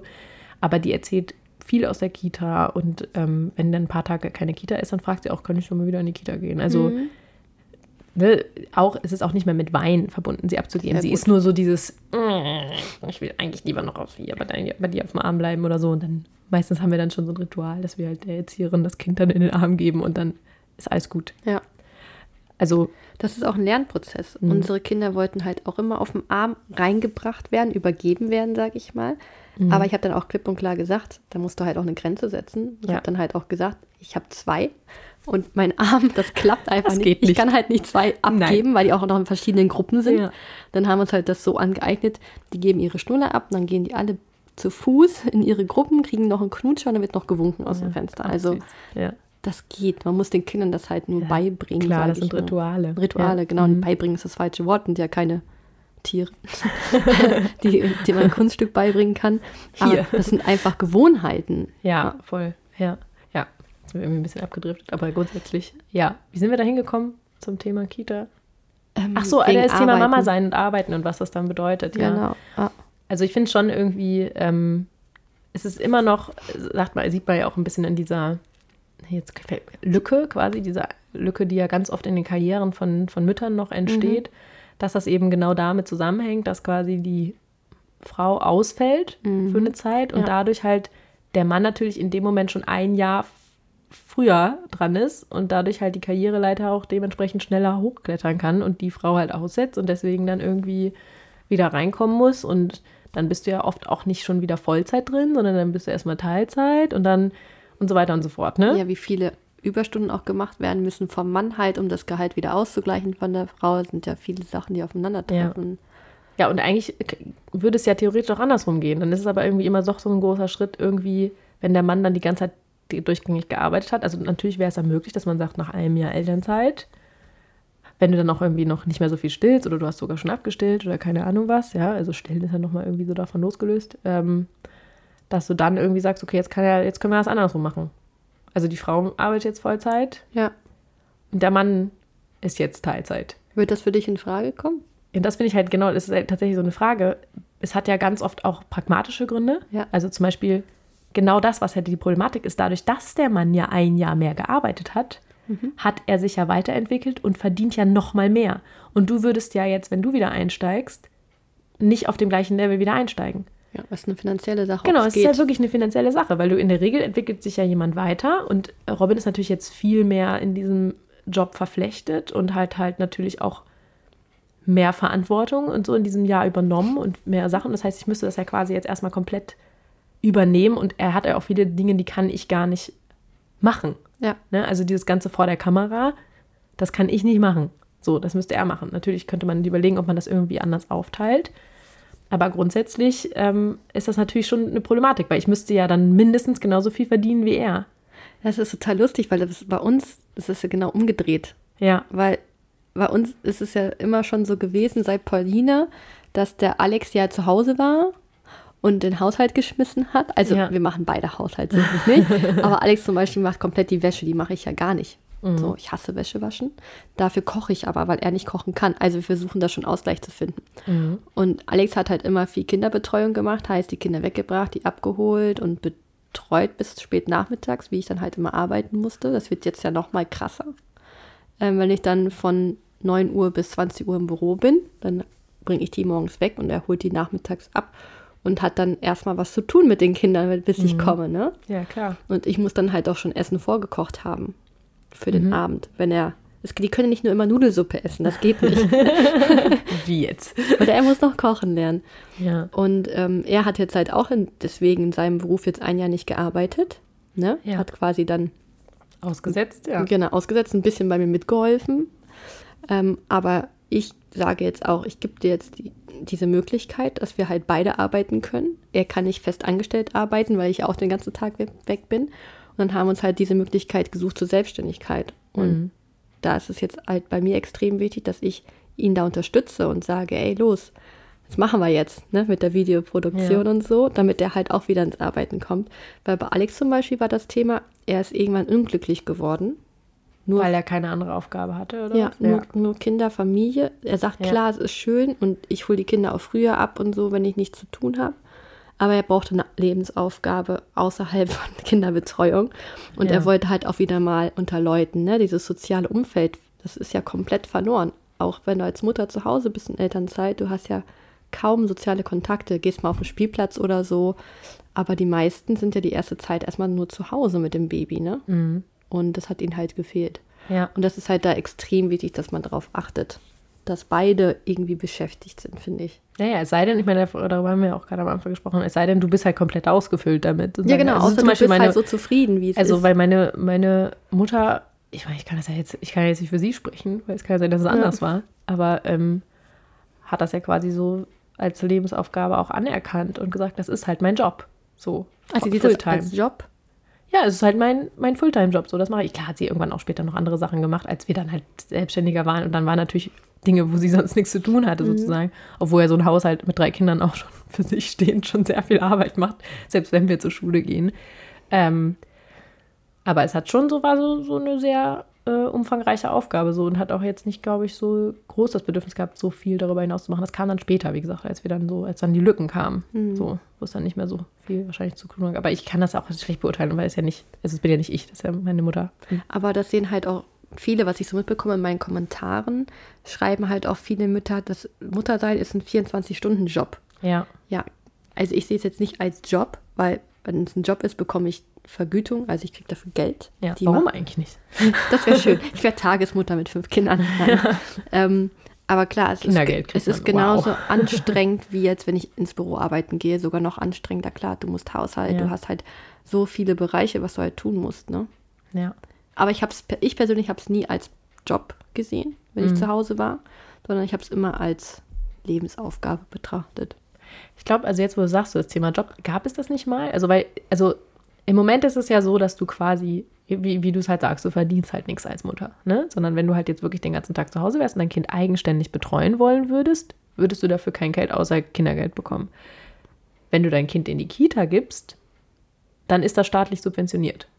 Also du kriegst, die Kita wird ja bezahlt. Genau, Das du heißt, musst es Geld wird bezahlen. schon unterstützt, dass du quasi arbeiten kannst. Es wird aber nicht unterstützt, dass du zu Hause bleibst. Ja. Das heißt, als Frau, es sei denn, du hast Glück und dein Mann verdient halt irgendwie so viel Geld, dass ihr euch beide irgendwie durchfüttert oder dein, du als Frau hast den Job, der halt euch beide durchfüttert, also jetzt andersrum auch gedacht, ne? Mhm. Und der Mann kann äh, in, in die Pflege des Kindes gehen sozusagen. Ähm, aber eigentlich ist das Modell, was jetzt der Staat irgendwie vorschreibt, ja eher so, das Kind muss in die Kita und du musst wieder arbeiten. Ja, also in Berlin ist es ja so, da zahlt man ja keine Beiträge. Da ist es ja noch relativ einfach, sage ich mal, dass du das Kind abgibst Ja. für ein geringes Gehalt und du wieder arbeiten gehen Ja, kannst. stimmt. In anderen Bundesländern ist ja sogar so, dass du auch noch die Kita zahlst. In ja. unserer alten Stimmt. Heimat, ja. da ist das sogar so teilweise, da bringen die Mütter ihre Kinder nicht in den Kindergarten, weil wenn sie dann halbtags arbeiten würden, wäre das, so genau viel das, das genau das Ja. Einkommen, was du für den Platz bezahlst. Das Ja. heißt, du arbeitest ja quasi für den Platz und hast ja keinen Nutzen mehr von Ja. dem Geld, weil es bleibt nichts mehr über. Aber ich sehe es so, aber du hast immer noch die Vorbildfunktion, dass du arbeiten gehst. Also ich, das sind halt zwei verschiedene paar Ansichten. Entweder man sagt, ich gehe jetzt arbeiten, für den, damit mein Kind einen ja oder für dich Kita-Platz selber, hat, damit du halt irgendwie, ne? Also dass du rauskommst. Ja. Ich sehe es auch so. Also du hast ja eine Vorbildfunktion, du gehst arbeiten, du hast eine Aufgabe. Finde ich auch gut. Also es war bei uns am Anfang so. Ich habe alles, was ich verdient habe, durch meine Arbeit, ging direkt ins Kindermädchen. Ja. Aber das, ist, das sind, glaube ich, Ja. zwei verschiedene Paar Einstellungen. Ich glaube, es gibt die Frauen, die sagen, ich gehe doch nicht für den Kita-Platz arbeiten. Das ist ja umsonst, was ich dann mache an Arbeit. Das ist, glaube ich, dann eher, wenn du einen Job hast, der dir einfach nicht gefällt, wo du unglücklich bist. Ich sage jetzt mal, ähm, putzen im Hotel oder so, wenn das dir nicht liegt und dir keinen Spaß macht, dann sagst du ja eher, nee, dann bleib doch mit meinem Kind zu Hause und betreue das lieber. Ja. So. Warum soll ich es dann fremden Leuten geben, wenn ich, klar, ist eine komplett andere Einstellung, ne? Kannst sagen, warum, wenn ich es doch dann selber machen kann. Ja, oder du hast einen Job, der dem, oder du gehst putzen und es gefällt dir mega gut und du liebst die Gruppe da und du bist froh, einfach mal wieder unter Leute zu kommen, Ja. dann ist es wieder was anderes, glaube ich. Ja, aber was ich jetzt vorhin meinte, ist eigentlich eher dieses Modell, du kannst dein Kind umsonst in die Kita geben. Achso, ja. Ne? Also Hier in Berlin. wie ja. hier in Berlin. Ja, weil, also es gibt ja jetzt nicht das Gegenmodell. Also da ist es tatsächlich ja eigentlich, dadurch hebt sich das in den anderen Bundesländern, wo es so ist, dass die Kita Geld kostet, da hebt sich das ja so ein bisschen auf, weil du halt, ähm, wenn du tatsächlich das erarbeiten würdest, was, so dann hast du, ist es ja gleichberechtigt. Dann kommst du ja aufs Gleiche raus, ob du das Kind jetzt in die Kita gibst oder äh, selber zu Hause bleibst. Das ist ja dann, das Geld ist das Gleiche, also der Geldstand sozusagen, wenn wir jetzt davon ausgehen. Ähm, das ist dann am Ende nur noch eine Entscheidung, die du selber treffen musst. So, will ich, will ich alleine für das Kind sorgen oder will ich das abgeben und äh, aber dafür arbeiten und dafür vielleicht dafür sorgen, dass meine Karriere nicht stehen bleibt, sozusagen. Das sind ja Entscheidungen, die du dann selber freiwillig dann ähm, fällst. Hier hast du aber das Modell, dass du einen geldlichen Unterschied hast, einen finanziellen Unterschied hast, ob du, da, ob du zu Hause bleibst oder dein Kind in die Kita gibst. Weil wenn du dein Kind in die Kita gibst, hast du mehr Geld. Kannst arbeiten gehen. Genau, weil du, weil du es eben nicht wieder in die Kita stecken musst. Das ist ja total bescheuert, das zu kritisieren, weil es natürlich geil ist, dass du hier dein, Ja. dein Kind umsonst in die Kita stecken kannst. Andersrum ist aber, das ist ja trotzdem ungerecht, weil du ja quasi, als wenn du jetzt zu Hause bleiben würdest, würdest du kein Geld kriegen. Also theoretisch müsste man ja dann sagen, die Leute, die ihre Kinder zu Hause betreuen, kriegen das Geld, was die nicht in die Kita geht. Weißt du, was ich meine? Ach, das meinst du, okay. Also, dass du verstanden. quasi sagst, okay, dafür sparen wir ja einen Kita-Platz. Also Berlin muss ja dann diese Betreuung nicht bezahlen. Ja. Und dass du quasi das Geld kriegst, was die dadurch nicht ausgeben müssen. Mhm. Okay, verstehe ich, ja klar. Also das fände ich irgendwie gerechter. Ja. Weil du sagst, okay, warum? Aber es soll ja wahrscheinlich nicht so sein. Ich glaube, der Hintergrund ist ja wahrscheinlich, du möchtest, also Politik hat ja ein bisschen den Ansatz, die Wirtschaft muss ja laufen. Und also viele Menschen wie möglich müssen arbeiten. Also ich finde das hier in Berlin positiver, als wie du es jetzt gerade siehst, weil Ja, habe ich ja nicht gesagt, dass Ja, es negativ ist, Okay, sondern nur, gut. dass es das, das Modell nicht zu Ende gedacht ist, finde ich, aufgrund von Gleichberechtigung. Ja, das stimmt. Aber ich finde es halt gut, weil du hier in Berlin ja die Möglichkeit hast zu sagen als Mutter, ey, ich kann auch wieder arbeiten gehen und habe halt nicht diese Lücke. Ja. Ne? Aber ich weiß, was du meinst, das Geld, das müsste eigentlich der Mutter dann zustehen, die hier in Berlin zu Hause bleibt und ihr Kind betreut. Ja, genau, weil sie halt, dadurch sparen die ja quasi ein Kita-Platz. Ja, aber das wird die Stadt nicht machen. Nein, es gab das mal, glaube ich. Echt? Es gab mal Es so gab ein, mal Pflegegeld. Ja, genau.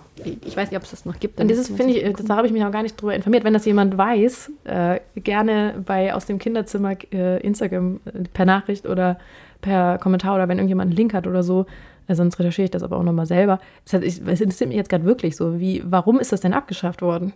Oder es gibt es vielleicht sogar noch. Nee, gibt es nicht mehr. Nein? Nee, nee, ich habe das nämlich, da, was ich gelesen hatte, ist, dass es das nicht mehr gibt. Du Ja. sag mal, was sind denn, was hat sich denn für dich verändert, Mama zu sein? Um das auf das Thema mal wieder zurückzukommen. Wir haben ja noch gar nicht von dir gesprochen. Ja, ach Gott. Ja, stimmt. Es, es wäre wahrscheinlich jetzt schon fast wieder eine eigene Podcast-Folge. ja, also ich, ich, ähm, ich meine, wir haben ja ein bisschen dieselbe Ausgangssituation, weil wir beide äh, ungeplant ja quasi. Mhm.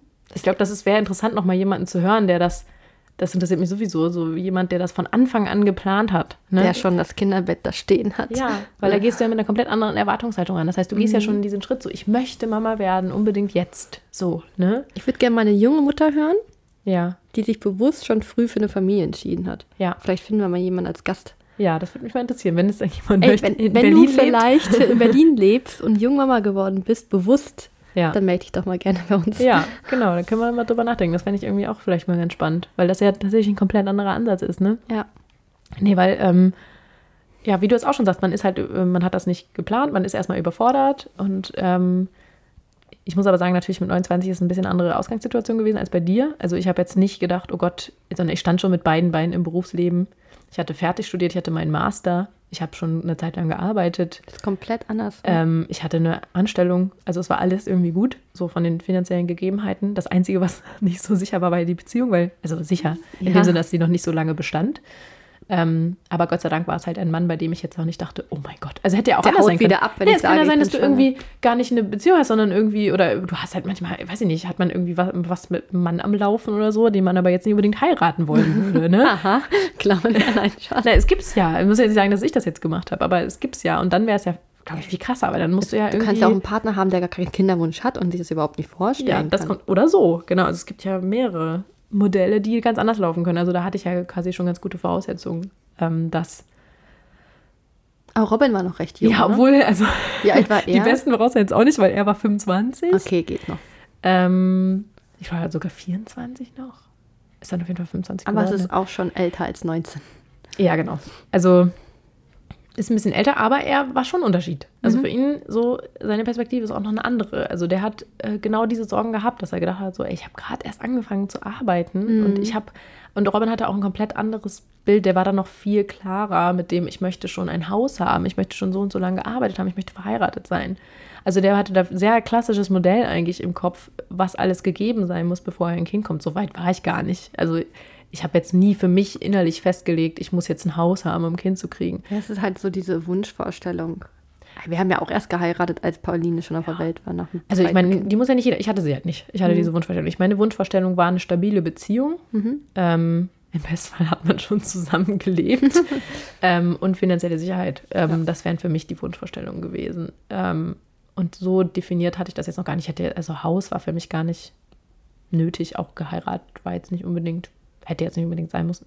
Ähm, und ja, genau, deswegen war die Erwartungshaltung, äh, ja, nee, nicht Erwartungshaltung, sondern ich war am Anfang halt einfach, ähm, war schon mal fein. Also grundsätzlich war ich dem Kind gegenüber eher positiv eingestellt und ähm, hatte auch immer Lust auf Kinder. Also das war ja auch eine gute Voraussetzung und wollte auch immer Mama sein. Also ich habe das schon irgendwie als schöne Rolle empfunden.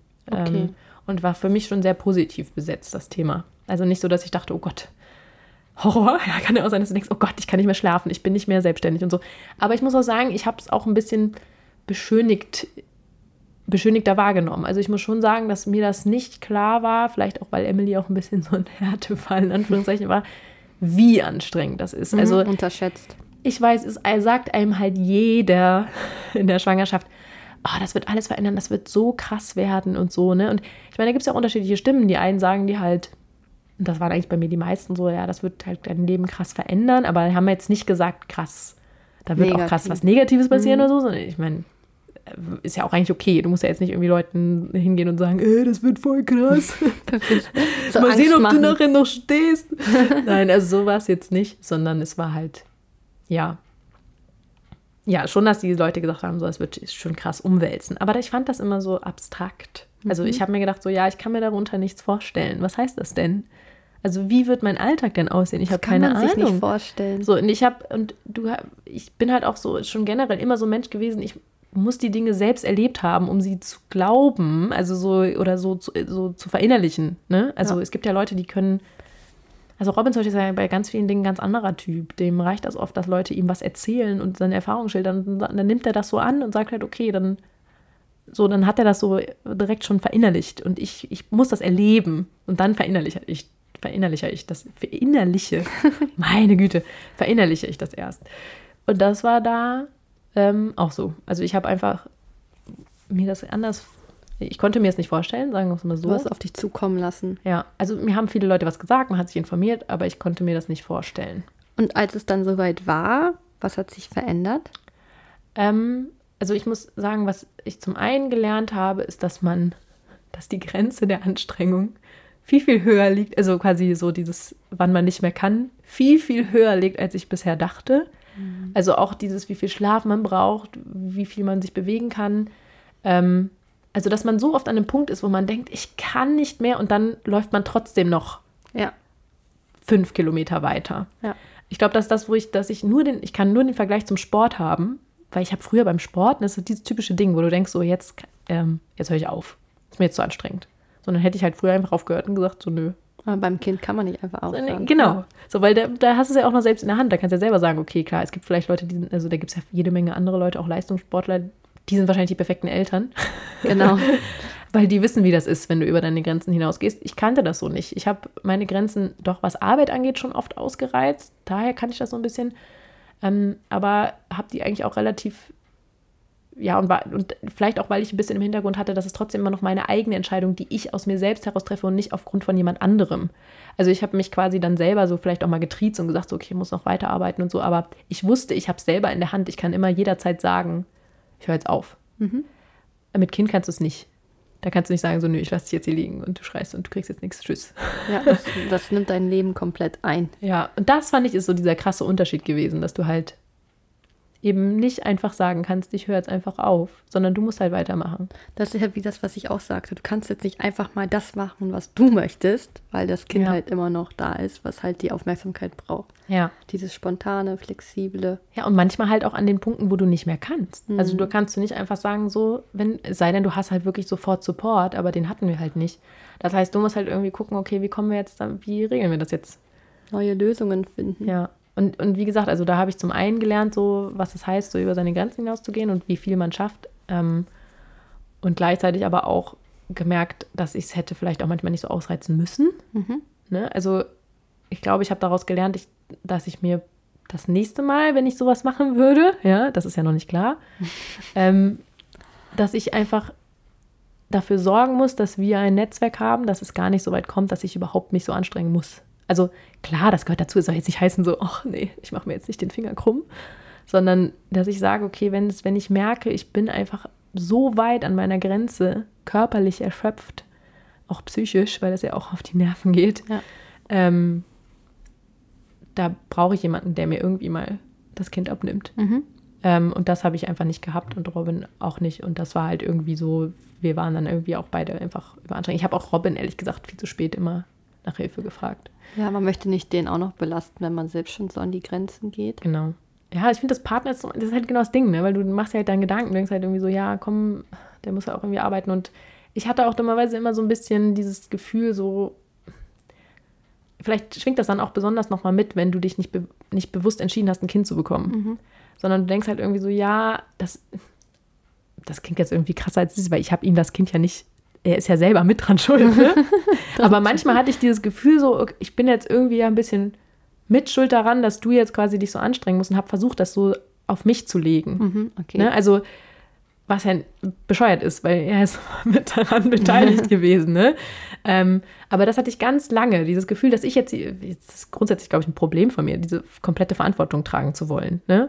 Weil die Verantwortung war ja nicht komplett bei mir. Ja. Aber ich habe sie halt ganz viel bei mir gesehen und habe halt gedacht, okay, ich muss das jetzt irgendwie abfedern. Ich muss jetzt quasi dafür sorgen, dass wir, dass du zufrieden bist, aber habe dadurch ganz viel Unglück in Anführungszeichen ertragen und das würde ich nicht nochmal so machen. Das heißt, das ist so das Mama sein, ja, was heißt das dann am Ende? Genau, also ich habe viel gelernt über mich und über was, wie meine Bedürfnisse sein sind und wie ich bin, was Verantwortung angeht. Also man hat so viel Selbstreflexion, man lernt so viel über sich, weil man natürlich immer am meisten lernt, wenn man neue Herausforderungen hat. Und das war halt eine der größten Aus- Herausforderungen meines Lebens. Ich finde, man wird auch älter.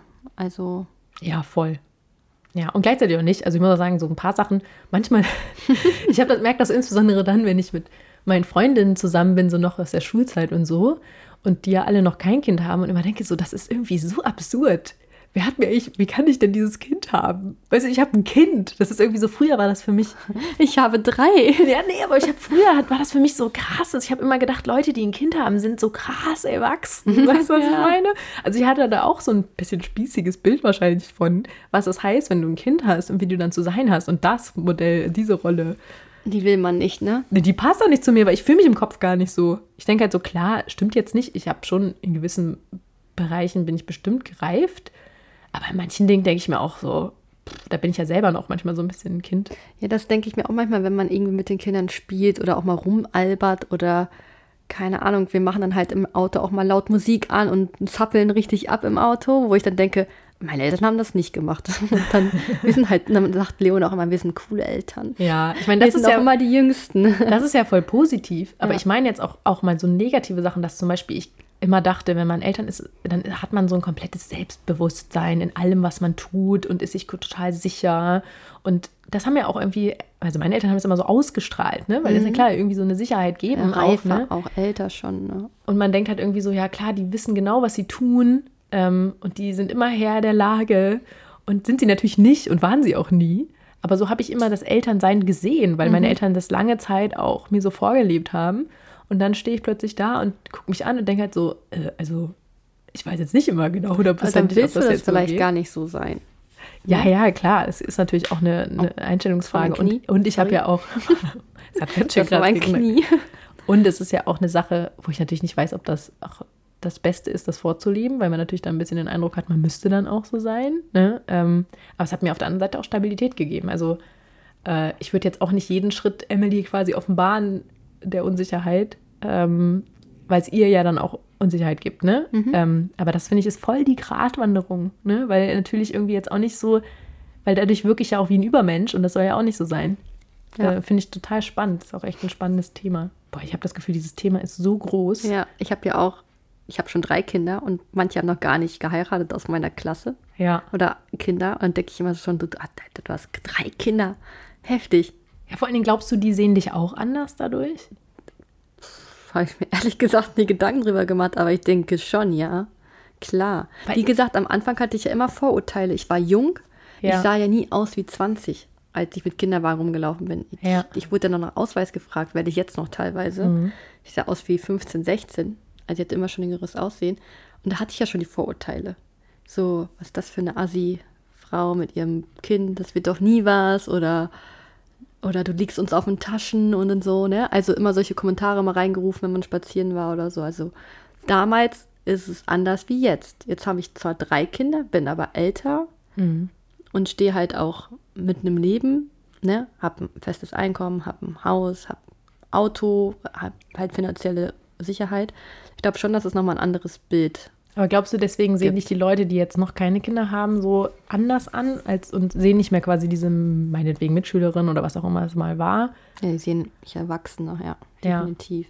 Ja, das geht ja. Du kannst ja nicht unpünktlich unreif sein mit Kindern. Naja, geht auch. Das gut ist, ist die andere Frage. Nee, ich finde es halt tatsächlich irgendwie so, so spannend, weil ich mich auch manchmal frage, wie die mich sehen. Meine Also- beste Freundin, die Olesia, die ist Ja. ja. auch, war mit mir auch in der Klasse, wir kennen es ja auch schon richtig lange. Mhm. Und sie geht jetzt ja auch auf die 30 langsam zu und hat halt, ist noch nicht verheiratet, hat keine Kinder. Und bei ihr hört man immer halt, wenn sie irgendwie was dazu sagt, immer, ähm, ja, ich beneide dich total, dass du schon ein geregeltes Leben hast, dass du Kinder hast und verheiratet Mhm. bist und die wünscht sich halt das auch bald so. Ja. Ne? Also merkst schon, sie ist halt so, sie beneidet einen drum, Mhm. dass man Familie hat. Ja, krass. Also ich, also bei mir ist halt eher so, dass wenn ich mit meinen Schulfreundinnen zum Beispiel zusammen bin, habe ich das Gefühl, es ist nichts anders. Also wenn Emily da ist, natürlich schon, weil da ist ein Kind, was irgendwie so rumspringt, dann merkt man auch, dass es da einen Unterschied gibt. Aber wenn jetzt Emily nicht dabei ist, habe ich nicht das Gefühl, dass ich ein anderer Mensch bin als vorher. Weißt du, was ich meine? Also theoretisch müsste sich das ja durch alles ziehen. Also dass man irgendwie das Gefühl hat, okay, ähm, ich bin jetzt plötzlich, verhalte ich mich in bestimmten Situationen anders, weil ich jetzt Mama bin oder so. Aber ich glaube, das ist auch eine persönliche Einstellung, weil es hat, man kann es ganz gut vergleichen mit YouTube. Ich mache Videos, habe eine gewisse Reichweite, sehe mich dadurch aber nicht anders, besser, anders Als als, Person quasi. als andere. Mhm. So, weil ich denke, ich bin auch nur ein Mensch und mache einfach nur Videos und bin deswegen nichts Besonderes oder bin anders. Das gleiche ist wie beim Muttersein. Ich bin ja immer noch der gleiche Mensch und verändere mich dadurch ja nicht. Klar, mhm. ich kriege Eigenschaften dazu oder baue meine Stärken aus, aber ich glaube, vom Mensch her sind wir noch die gleichen. Und vom Charakter ändert sich ja nichts, wenn man Mama wird. So die Persönlichkeit bleibt die gleiche. Jetzt ist halt die Frage, so zum Beispiel, ist man beispielsweise weniger risikobereit? Nö, ich bin ja, also ich nicht. Ja, ja, aber es könnte ja sein. Also es kann ja sein, dass du sagst, okay, jetzt seit ich ein Kind habe, achte ich darauf, dass ich keine Risiken mehr eingehe. Oder Weißt du, es gibt auch Leute, die irgendwie nach dem, wenn sie jetzt ein Kind haben, plötzlich zum Beispiel nicht mehr Ski laufen würden. Ja, aber das sowas. ist ja das, was ich meine. Das, es gibt ja, das ist eine persönliche Einstellung. Es gibt YouTuber, die fühlen sich als was Besseres, ja, ja, weil klar. sie halt bekannt sind und ich nenne das immer abheben. Ja, was halt dann schnell passiert. Es kann ja auch dann sein, dass wenn die in eine Mutterrolle, eine Mutterrolle schlüpfen, dass sie dann auch denken, die müssen jetzt mega erwachsen sein und mega reif und dann fallen die in diese Rolle und verhalten sich dann komplett anders, wie sie es eigentlich sind. Ich finde auch manchmal ist es seltsam, weil manche, also ich, ich habe das schon manchmal beobachtet, das Gefühl habe so, hä, also dass, dass man das Gefühl hat, der Mensch ist so ein bisschen weg. So, weißt du, was ich meine? Also dieses, dieses dahinter ist und das, da hat sich so eine Rolle drauf gesetzt. Ja, es ist einfach nicht authentisch dann mehr. Ja, genau. So, ich muss jetzt so sein, weil ich Mama bin, aber es passt überhaupt nicht zu deiner Persönlichkeit. Ja. So, das ist halt irgendwie tatsächlich voll spannend. Und natürlich, klar, so ein paar Sachen, ja, wie du vorhin meintest, mit pünktlich und unpünktlich kommen, zum Beispiel. Wäre ja sowas. So, vielleicht bist du dann auch jetzt in persönlichen Beziehungen plötzlich pünktlich, wo du es früher nicht gewesen wärst. Weißt du, was ich meine? Mhm. Was nichts Negatives wäre, pünktlich. Nee, nicht unbedingt. Aber es ist, ja, es ist ja eher so, dass du dann was trotzdem doch mitgenommen hast, so aber, auch an die persönliche Beziehung. Aber es ist auch wie mit dem Alter. Zum Beispiel, ich werde jetzt 28 bald. Ja. In zwei Wochen. Und ich fühle mich noch nicht so alt. So. Ich fühle mich auch ich nicht wie 32. Mich, und dann frage ich mich, wie sehen mich denn 16-Jährige? Weil vom Kopf her fühle ich mich immer noch wie Anfang 20. Ja. So, aber man ältert ja äußerlich Ältert, und ja. auch dadurch, dass du schon drei Kinder hast, wirkst du automatisch älter. Wenn ich Leuten erzähle, ich habe drei Kinder, ich war zum Beispiel letztens mit der lieben Anne, war ich feiern. Ja. Und äh, da wurde ich auch von einem Mann angesprochen. Ich nenne es jetzt mal Mann. Er war schon ein bisschen noch jünger als ein Mann. Ich weiß auch nicht. Ich würde jetzt sagen, auch Anfang 20 oder so. Ja. Und ähm, dann hat er auch gefragt, ob er mir was ausgeben kann. Da habe ich gesagt, nein, hier, hier verheiratet und mhm. habe schon drei Kinder und kein Interesse und so kann sich, klar, Smalltalk kein Ding, aber ich habe ihn sofort signalisiert, er geht hier nicht.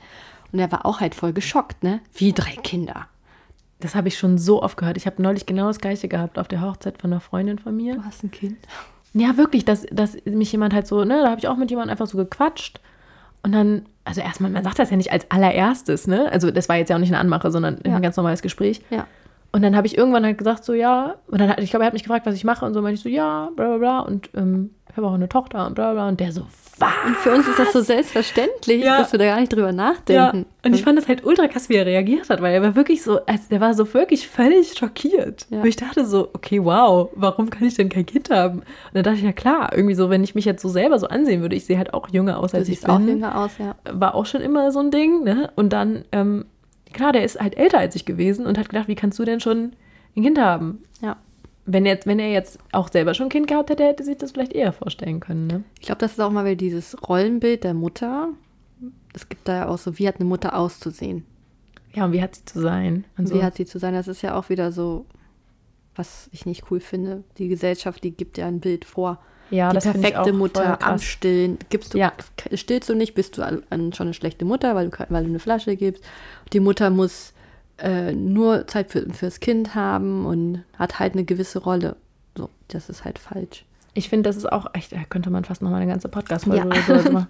Ja, vielleicht müssen wir auch gleich mal unterbrechen. Glaube, dann auch schon lang. Ja, weil wir haben nämlich tatsächlich, also das ist sowas, was ich nämlich auch tatsächlich genau noch so ein super wichtiges Thema finde. Also quasi so, was wird einem eigentlich auferlegt und was bedeutet das eigentlich? Ich meine, darum sollte es ja auch ein bisschen gehen. Ne? Was bedeutet es, Mama zu sein? Und ähm, darüber haben wir auch gerade geredet, dass halt du dieses wenn du dann drin steckst und zum Beispiel merkst, du, du bist plötzlich überfordert, das war ja auch nicht nur ein Ding, dass ich keine Hilfe gesucht habe, weil ähm, weil ich ihm jetzt zum Beispiel Robin nichts aufbürgen wollte. Das war ein Grund, aber es war auch ein Grund, dass ich dachte, dann habe ich ja irgendwie versagt. Das ist es ja, das ist ja auch das, was dir viele Mütter vorgeben. Du musst halt perfekt sein als Mutter. Ja, genau. Aber und da keine... machen sich die Mütter untereinander den meisten Stress. Das finde ich ja, was so schlimm und Vorwürfe und ja, das ist ganz, ganz schlimm. Das sind man, ja ganz oft noch nicht mal die Männer. Oder? Das sind die Frauen unter sich, die Mütter. Ja. Dieses, das ist ja teilweise ein Konkurrenzdenken. Es geht ja schon los mit Kindergarten. Was hat dein Kind für einen tollen Rucksack? So, oder wieso schläft dein Kind noch nicht durch? Das sind ja so diese einfachen ja. Themen, wo ich mir denke, keine Mutter ist perfekt, aber jede Mutter hat das gleiche Ziel und zwar das Beste für ihr Kind. Ihr Kind. Ja, klar. So, aber perfekt ist doch keiner. Du bist ja auch vorher nicht perfekt. Also jeder hat halt seine Schwächen. Und das ist, glaube ich, das Problem bei manchen Frauen, dass sie sich selbst einfach die Latte viel zu hoch legen. Zum Beispiel, es gibt Mütter, die sagen, kein Fernsehen, kein Eis, keine Süßigkeiten, kein Fleisch. Die machen halt so viele Ziele, wo ich mir dann manchmal denke, okay, vielleicht lässt du dein Kind auch mal selber entscheiden. Einfach nur, um mal zu gucken, wo das Kind persönlich sich hin entwickeln möchte. Das ist natürlich wieder Thema Erziehung, da können wir auch noch viel drüber sprechen. ähm, ja, ja. Ja, aber selbst das, also selbst wenn du sagst, lass es doch mal so sein, ist ja theoretisch auch ein Eingriff. Also so, du würdest ja dann quasi auch kritisieren, dass sie es halt zu streng nimmt. Weißt du, was ich meine? Ja. Also ich finde das total, das ist total spannend, weil du halt irgendwie ja voll, ich glaube, ganz oft ist auch so, dass es vielleicht noch nicht mal so gemeint ist, aber was, was ja ganz oft passiert, ist, wenn du halt zum Beispiel auch in so einer Gruppe, du bist in so einer Krabbelgruppe und du erzählst zum Beispiel so, boah, keine Ahnung, ähm, ich würde irgendwie voll ungern, ich finde das nächtliche Stellen zum Beispiel anstrengend, ne? Mhm. Also könntest du so, ne, das wäre so ein Ding, so, boah, das beschäftigt mich total und eigentlich ist der Wunsch in dem Moment, also zum Beispiel von mir ist das ganz oft der Wunsch, dass einfach Leute sagen so, boah, das kann ich so gut verstehen. Ja, du brauchst diese Zustimmung. Also einfach Empathie, so ja. ein bisschen Mitgefühl, dass jemand sagt so, boah, ich verstehe das, das ist wirklich sau anstrengend und ich kann das so gut nachvollziehen, dass dich das kaputt macht oder dass du halt irgendwie auch mal Bock hättest auf eine Pause und so. Ähm, und klar kann man dann mal fragen, so, ey, kann ich dir irgendwie helfen? So, ne? Gibt es irgendwas, kann ich dir helfen? Kann oder du musst ja auch nicht noch nicht mal anbieten, wenn jemand dir nicht helfen kann, kann er nicht helfen. Aber manchmal reicht einfach schon, dass dir jemand sagt, ich verstehe das. Ja? Ist ja auch eine, einer dieser Gründe, warum wir diesen Podcast machen. Und ähm, was dir aber stattdessen oft passiert, ist so, boah, pass mal auf, ich habe da Folgendes gemacht.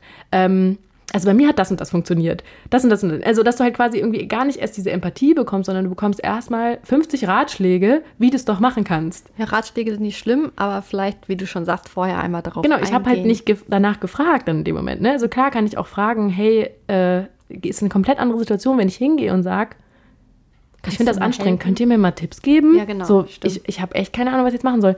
Aber ganz oft ist es so, wenn jemand halt erstmal sagt, das finde ich super anstrengend und nicht explizit danach fragt, würde ich zumindest mal vorher, also erstmal würde ich Mitgefühl zeigen und dann mal sagen, so, hey, soll ich dir mal sagen, wie es bei mir war? Ne, muss ich nicht, aber so, ich kann es dir ja mal erzählen. Ne? Also, falls dir helfen würde. Ähm, finde ich das ein Riesenunterschied. Und ich habe mich ganz oft halt dadurch so unter Druck gesetzt gefühlt, weil ich dachte, okay, wenn es so viele Ratschläge gibt, anscheinend ist das ja ganz leicht. So, ne? Mhm. Ich meine, klar, auch Dann so einen Ratschlag kann man auch Druck. anders verpacken. Also du kannst natürlich sagen, so, ey, boah, das hatte ich auch, war super anstrengend, aber pass auf, so und so. Nur das Problem ist natürlich, was darin immer da drin steckt, ist, dein Kind ist am Ende des Tages nur dein Kind. Und es kann sein, dass bei diesem Kind es nicht funktioniert. Und wenn du es dann ausprobiert, probierst und es klappt nicht, dann hast du das Gefühl, du hast versagt, weil bei der anderen hat es ja geklappt. Genau, du darfst dich als Mutter nie beschweren oder du darfst auch nicht versagen. Das ist ja immer ja. das Problem, was viele haben. Wenn ich zum Beispiel, ganz klassisches Beispiel, ich mache ein Video und erzähle in dem Video am Anfang, boah, die Nacht war so anstrengend, Leute, ich bin fix und fertig und jetzt muss ich noch meinen Haushalt machen. Ich beschwere mich, weil in dem Augenblick geht es mir nicht gut und es war halt eine anstrengende Nacht. Ja. Dann kommt aber Kommentare von Müttern, von Müttern, die das doch kennen, wie das ist, wenn man eine schwere Nacht hat. Stell dich nicht so an, oder? Ja. Ja, mal nicht so rum. Stell dich nicht so an, das ist dein, das ist, du hast das Kind doch in die Welt gesetzt und solche Kommentare. Projektion ist das. Wo ich mir denke, warum? Ja, die erlauben sich das selber nicht. Die erlauben sich selber nicht zu jammern und sich dieses, denen fehlt selber das Mitgefühl. Aber wenn ich selbst Mutter bin, dann weiß ich doch, wie das ist. Und man darf doch ja. auch als Mutter weinen und Bedürfnissen nachgehen und Klar. auch sagen, es ist Voll. nicht so cool. Aber es gibt es in der Gesellschaft anscheinend nicht. Ja, das ist ein grundsätzliches übrigens auch gerne nochmal ein Podcast-Thema, was ich voll gerne mal besprechen würde, weil das lerne ich ja gerade in dieser Mediationsausbildung. Ist das ganze Thema gewaltfreie Kommunikation, was ich einen furchtbaren Namen finde, ähm, weil es überhaupt nicht das beschreibt, was es ist. Ich finde zum Beispiel das Wort empathische Kommunikation dafür viel schöner. Ist genau das, dass quasi das gar nicht in unserem Vokabular ist, Mitgefühl zu zeigen. Dass wir gar nicht gelernt haben, Gefühle auszudrücken, Bedürfnisse auszudrücken und Mitgefühl zu zeigen. Und das ist halt einfach, das, das würde so viel mehr Verbindung schaffen unter uns Menschen, wenn wir das viel mehr machen würden, weil genau sowas, weißt du, in dem Moment, weil, äh, hinter, diesen, hinter diesen Kommentaren, die du bekommst, ne, zum Beispiel so, ey, stell dich nicht so an, steckt ja ein ganz klares Bedürfnis dieser Leute wiederum. Die sich, die selber kein Mitgefühl bekommen und sich denken, warum sollst du, die wollen quasi Gleichberechtigungsbedürfnis, weil sie denken, ich bekomme ja auch kein Mitgefühl, ähm, mir geht's auch scheiße, stell dich nicht so an. Ich darf mich ja auch nicht anstellen. Ja, genau, warum darfst du dich anstellen, wenn ich mich nicht anstellen darf? Weil die das dann in dem Moment ungerecht finden. So, ist natürlich, kann man natürlich was von halten, was man will, wenn man sowas macht, ja. Aber grundsätzlich steckt da auch nur ein Bedürfnis hinter. Und ist ja komplett anders, als wenn jemand sagt, so, ey, ich würde mich auch voll gerne mal beschweren, aber irgendwie darf ich es nicht. Ne? Das gleiche wie Alex und ich sind alleine drei Tage nach Spanien geflogen, ohne die Kinder. Was fällt dir ein? Oh, da haben wir auch eine Welle losgetreten. Wir alleine, ohne unsere drei Kinder. Wie können wir nur Urlaub machen, ohne die Kinder? Ja, aber das heißt, diese Leute schränken sich selber komplett ein. Und ähm, warum, also ich frage mich immer, was ist die Absicht von solchen Menschen, wenn sie sowas schreiben? So, weil wenn sie glücklich mit dem wären, wie sie ihr Leben leben, bräuchten sie dir so einen Kommentar nicht zu schreiben. Dann würden die einfach denken, ja komm, ich mach's anders. Warum solltest du das? Also. Ja, sehe ich genauso, weil ich komme ja. ja. auch nicht auf die Idee, irgendwo negativ zu kommentieren. Warum sollte ja. ich jemanden kritisieren? Der soll doch einfach sein Leben leben. Ich habe ja auch die Einstellung Leben und Leben lassen, da habe ich mich gar nicht einzumischen. Wenn, schreibe ich doch was Schönes drunter, wenn mir das gefällt oder so. Ja. Ich finde, das gibt es hier eh viel zu wenig in Deutschland. Man, zum Beispiel. Positives Feedback. Ja, wenn einfach mal, da geht eine Frau mit einem Kinderwagen und du sagst der Frau einfach mal, wie toll sie heute aussieht. Ja. Mit dem Babybauch. So. Ja. Das wird es gar nicht geben. In Amerika, hat meine Freundin hinter mir erzählt, da ist das normal, dass du einfach so angesprochen Boah, wirst, wie hübsch passiert. du bist oder ja. so. Und dann musst du erst damit klarkommen. Ja, ist man völlig überfordert. Du bist total überfordert, weißt gar nicht, was du sagen sollst. Und du musst ja. erst mal lernen, auch wieder ein Kompliment zurückzugeben. Ja. Und das fehlt ja. Und auch sowas auch mal anzunehmen. Also klar, klar. Ne, klar also annehmen. einfach auch mal so annehmen. Und ich finde auch, also das ist, das sind so Wertschätzungen in unserer Gesellschaft, Anerkennung sind ganz oft im Mangel. Neid, ähm, ganz hoch. Ja, Neid ist ja dann tatsächlich so das Gegending, ne? Ähm, und Empathie, also Mitgefühl untereinander, einfach Verständnis mhm. füreinander. Das ist so, so, so krass unterbesetzt in unserer Gesellschaft, das ist echt schon traurig. Gerade als Mütter muss man zusammenhalten. Wir haben es ja eh schon nicht einfach, sag ja, ich mal. Eben. Ja, eben. Ja. Und klar, es gibt, also ich würde zum Beispiel sagen, es gibt gar nicht gar nichts zu kritisieren. Also ähm, es gibt ja quasi, das ist Kritik sorgt ja auch dafür, dass eine Gesellschaft funktioniert, weil jetzt, wenn jemand seine Kinder missbraucht zum Beispiel, dann ist das auf jeden Fall etwas, was es zu kritisieren gäbe. Ist auch eine Straftat, so, ne? also da ist eine Genau, also da würde ich jetzt, ne, das, aber sowas meine ich halt, ne? Es gibt halt, ja klar, da definiert jeder auch seine Grenzen anders. Also mhm. man könnte ja sagen, zum Beispiel meine moralische Wertvorstellung ist, dass man nicht jammert und sich nicht beschwert. Kann ja sein, dass jemand so ein Wertesystem hat, ja, und dann ist das für ihn, dann gibt es ihm die Berechtigung, das zu kritisieren, weil du es ja nicht machst und das ist ja was, was gesellschaftlich äh, grundsätzlich so zu sein hat. Keiner jammert. Mhm. Kann ja sein, ne? ähm, dass jemand die Grenze einfach ganz anders setzt.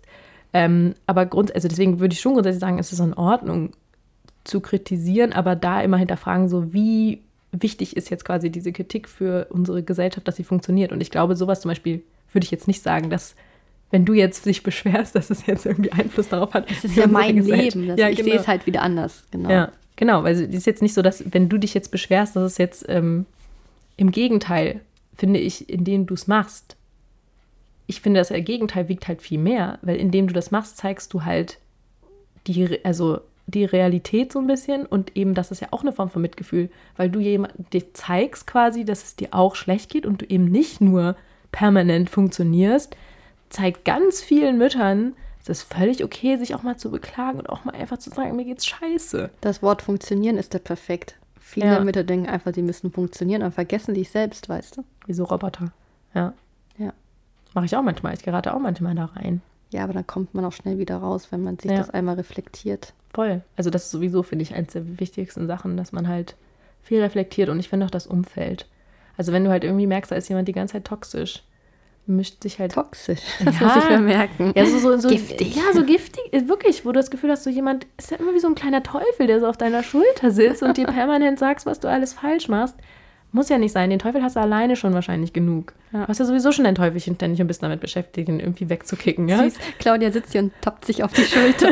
das könnt ihr nicht sehen, das ist echt niedlich. Die hat ihren Teufel auf der Schulter. Ich habe den kleinen, der, der nennt sich, glaube ich, in der Psychologie gibt es auch so einen Ansatz mit diesem inneren Kritiker.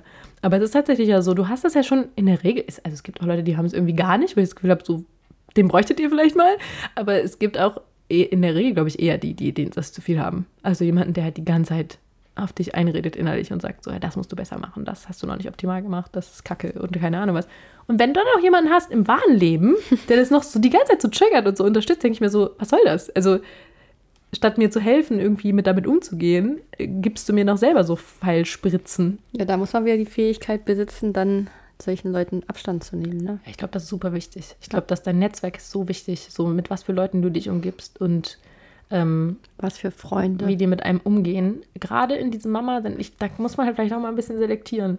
Also, genau. Weil das ist halt echt, ähm, wenn man da schon merkt, da sind welche, die bringen dir nur Schlechtes. Wir haben ja auch Freunde, auch hier in Berlin, so wie ihr oder so, das sind alles Familien, ne? Weil ja. es ist so schwer, klar, ich kenne ja auch einige, die Singles sind, aber es ist echt schwer, auf einen Nenner zu kommen. Voll, ja. Ja, ist halt, also klar, du kannst natürlich irgendwie jemanden haben, der, also ich habe zum Beispiel eine Freundin, hallo Franzi. Hallo Franzi. ähm, die liebt es zum Beispiel mit Emily zusammen zu sein und nimmt das halt total an. Und es macht überhaupt nichts, dass sie nicht eine eigene Familie hat. Weißt du, ja. was ich meine? Es fühlt sich überhaupt nicht falsch an. Es ist irgendwie nicht so, wenn wir zusammen sind, dass ich denke, oh Gott, äh, weil ich mache mir ganz oft Gedanken, wenn du mit Leuten so zusammen bist, die das nicht so mitbringen, dass ich das Gefühl habe, ich bin jetzt gerade störend mhm, durch genau. das Kind so, weil ich, ich jetzt eben nicht so volle Aufmerksamkeit auf dich richten kann, weil ich nur mal gucken muss, was das Kind macht. Und das, das bringt dann sofort so eine Schwingung rein, die halt so viel Anspannung bedeutet, dass du das halt eher meidest, weil du denkst so, nee, das ist irgendwie für mich anstrengend, dich, sich mit dir zu treffen, weil ich das Gefühl habe, du bist eher genervt davon, dass ich irgendwie. Gestresst, ja. Genau. Und das bringt ja beiden Parteien nichts, ne? Aber wenn du jemanden hast, wie zum Beispiel Franzi, das gibt es ja auch, ja, die einfach auch Bock haben, sich ja. mit dem Kind, weil die ja denken, so geil, so ich habe jetzt irgendwie Bock mit euch beiden Zeit zu ja. verbringen, heißt ja nicht, dass ihr jetzt nur dass ich nur Zeit mit ihr verbringe mit Emily zusammen oder mit Robin und Emily zusammen, genau. sondern es gibt ja auch Momente, wo wir nur zusammen sind. Solange das da auch noch gibt, diese Basis, ist ja alles okay. Olesi hat ja auch keine Kinder, wie schon gesagt, und die ist halt Patentante von Leona und wenn die da ist, ist ja auch wie ein Familienmitglied. Also ja. ne, da gibt es auch nochmal klar Unterschiede. Voll. Wir müssen auch nochmal ausgehen zusammen. Ja, auf jeden Fall. Jetzt ist auch bei uns ja, ich darf das gar nicht sagen, weil das stimmt auch nicht so ganz. Aber es ist ein ganz kleines bisschen ruhiger geworden. Deswegen können wir jetzt auch wieder Podcast aufnehmen. genau. Ja, ich würde sagen, wir müssen mal einen Punkt machen, weil wir sind schon irgendwie ja. über anderthalb Stunden. Wow. Uh, ja, krass. Super. Naja, gut. Viel, viel gelabert. Ähm, ich, ich hoffe, denke, euch hat es gefallen. Ja, ich, ich würde mich mal interessieren, was ihr so, was ihr so darüber denkt. So, was hat denn sich für euch verändert mit dem Mama sein? Und erzählt das mal. Das ist immer super spannend. Und wenn es irgendeine junge Mama gibt, melde dich. genau, die, wie waren die Spezifikationen? die bewusst sich ganz früh für ein Kind entschieden hat und vielleicht im Raum Berlin lebt oder so. Genau. Das wäre halt super cool. Vielleicht auch schon mehrere Kinder. Ja, weil dann könnten wir uns nochmal über dieses, vielleicht, weiß ich nicht, wir müssen sowieso überlegen, ob wir vielleicht nochmal dieses Thema aufgreifen, falls bestimmte Aspekte noch nicht angerissen worden sind. Je nachdem, wie euer Feedback ist und so. Genau, wir werden jetzt ja. nochmal ein schönes Foto machen, da könnt ihr dann darunter kommentieren. Genau. Und dann würde ich sagen, bis zum nächsten Mal. Bis zum nächsten Mal. Tschüss. Tschüss.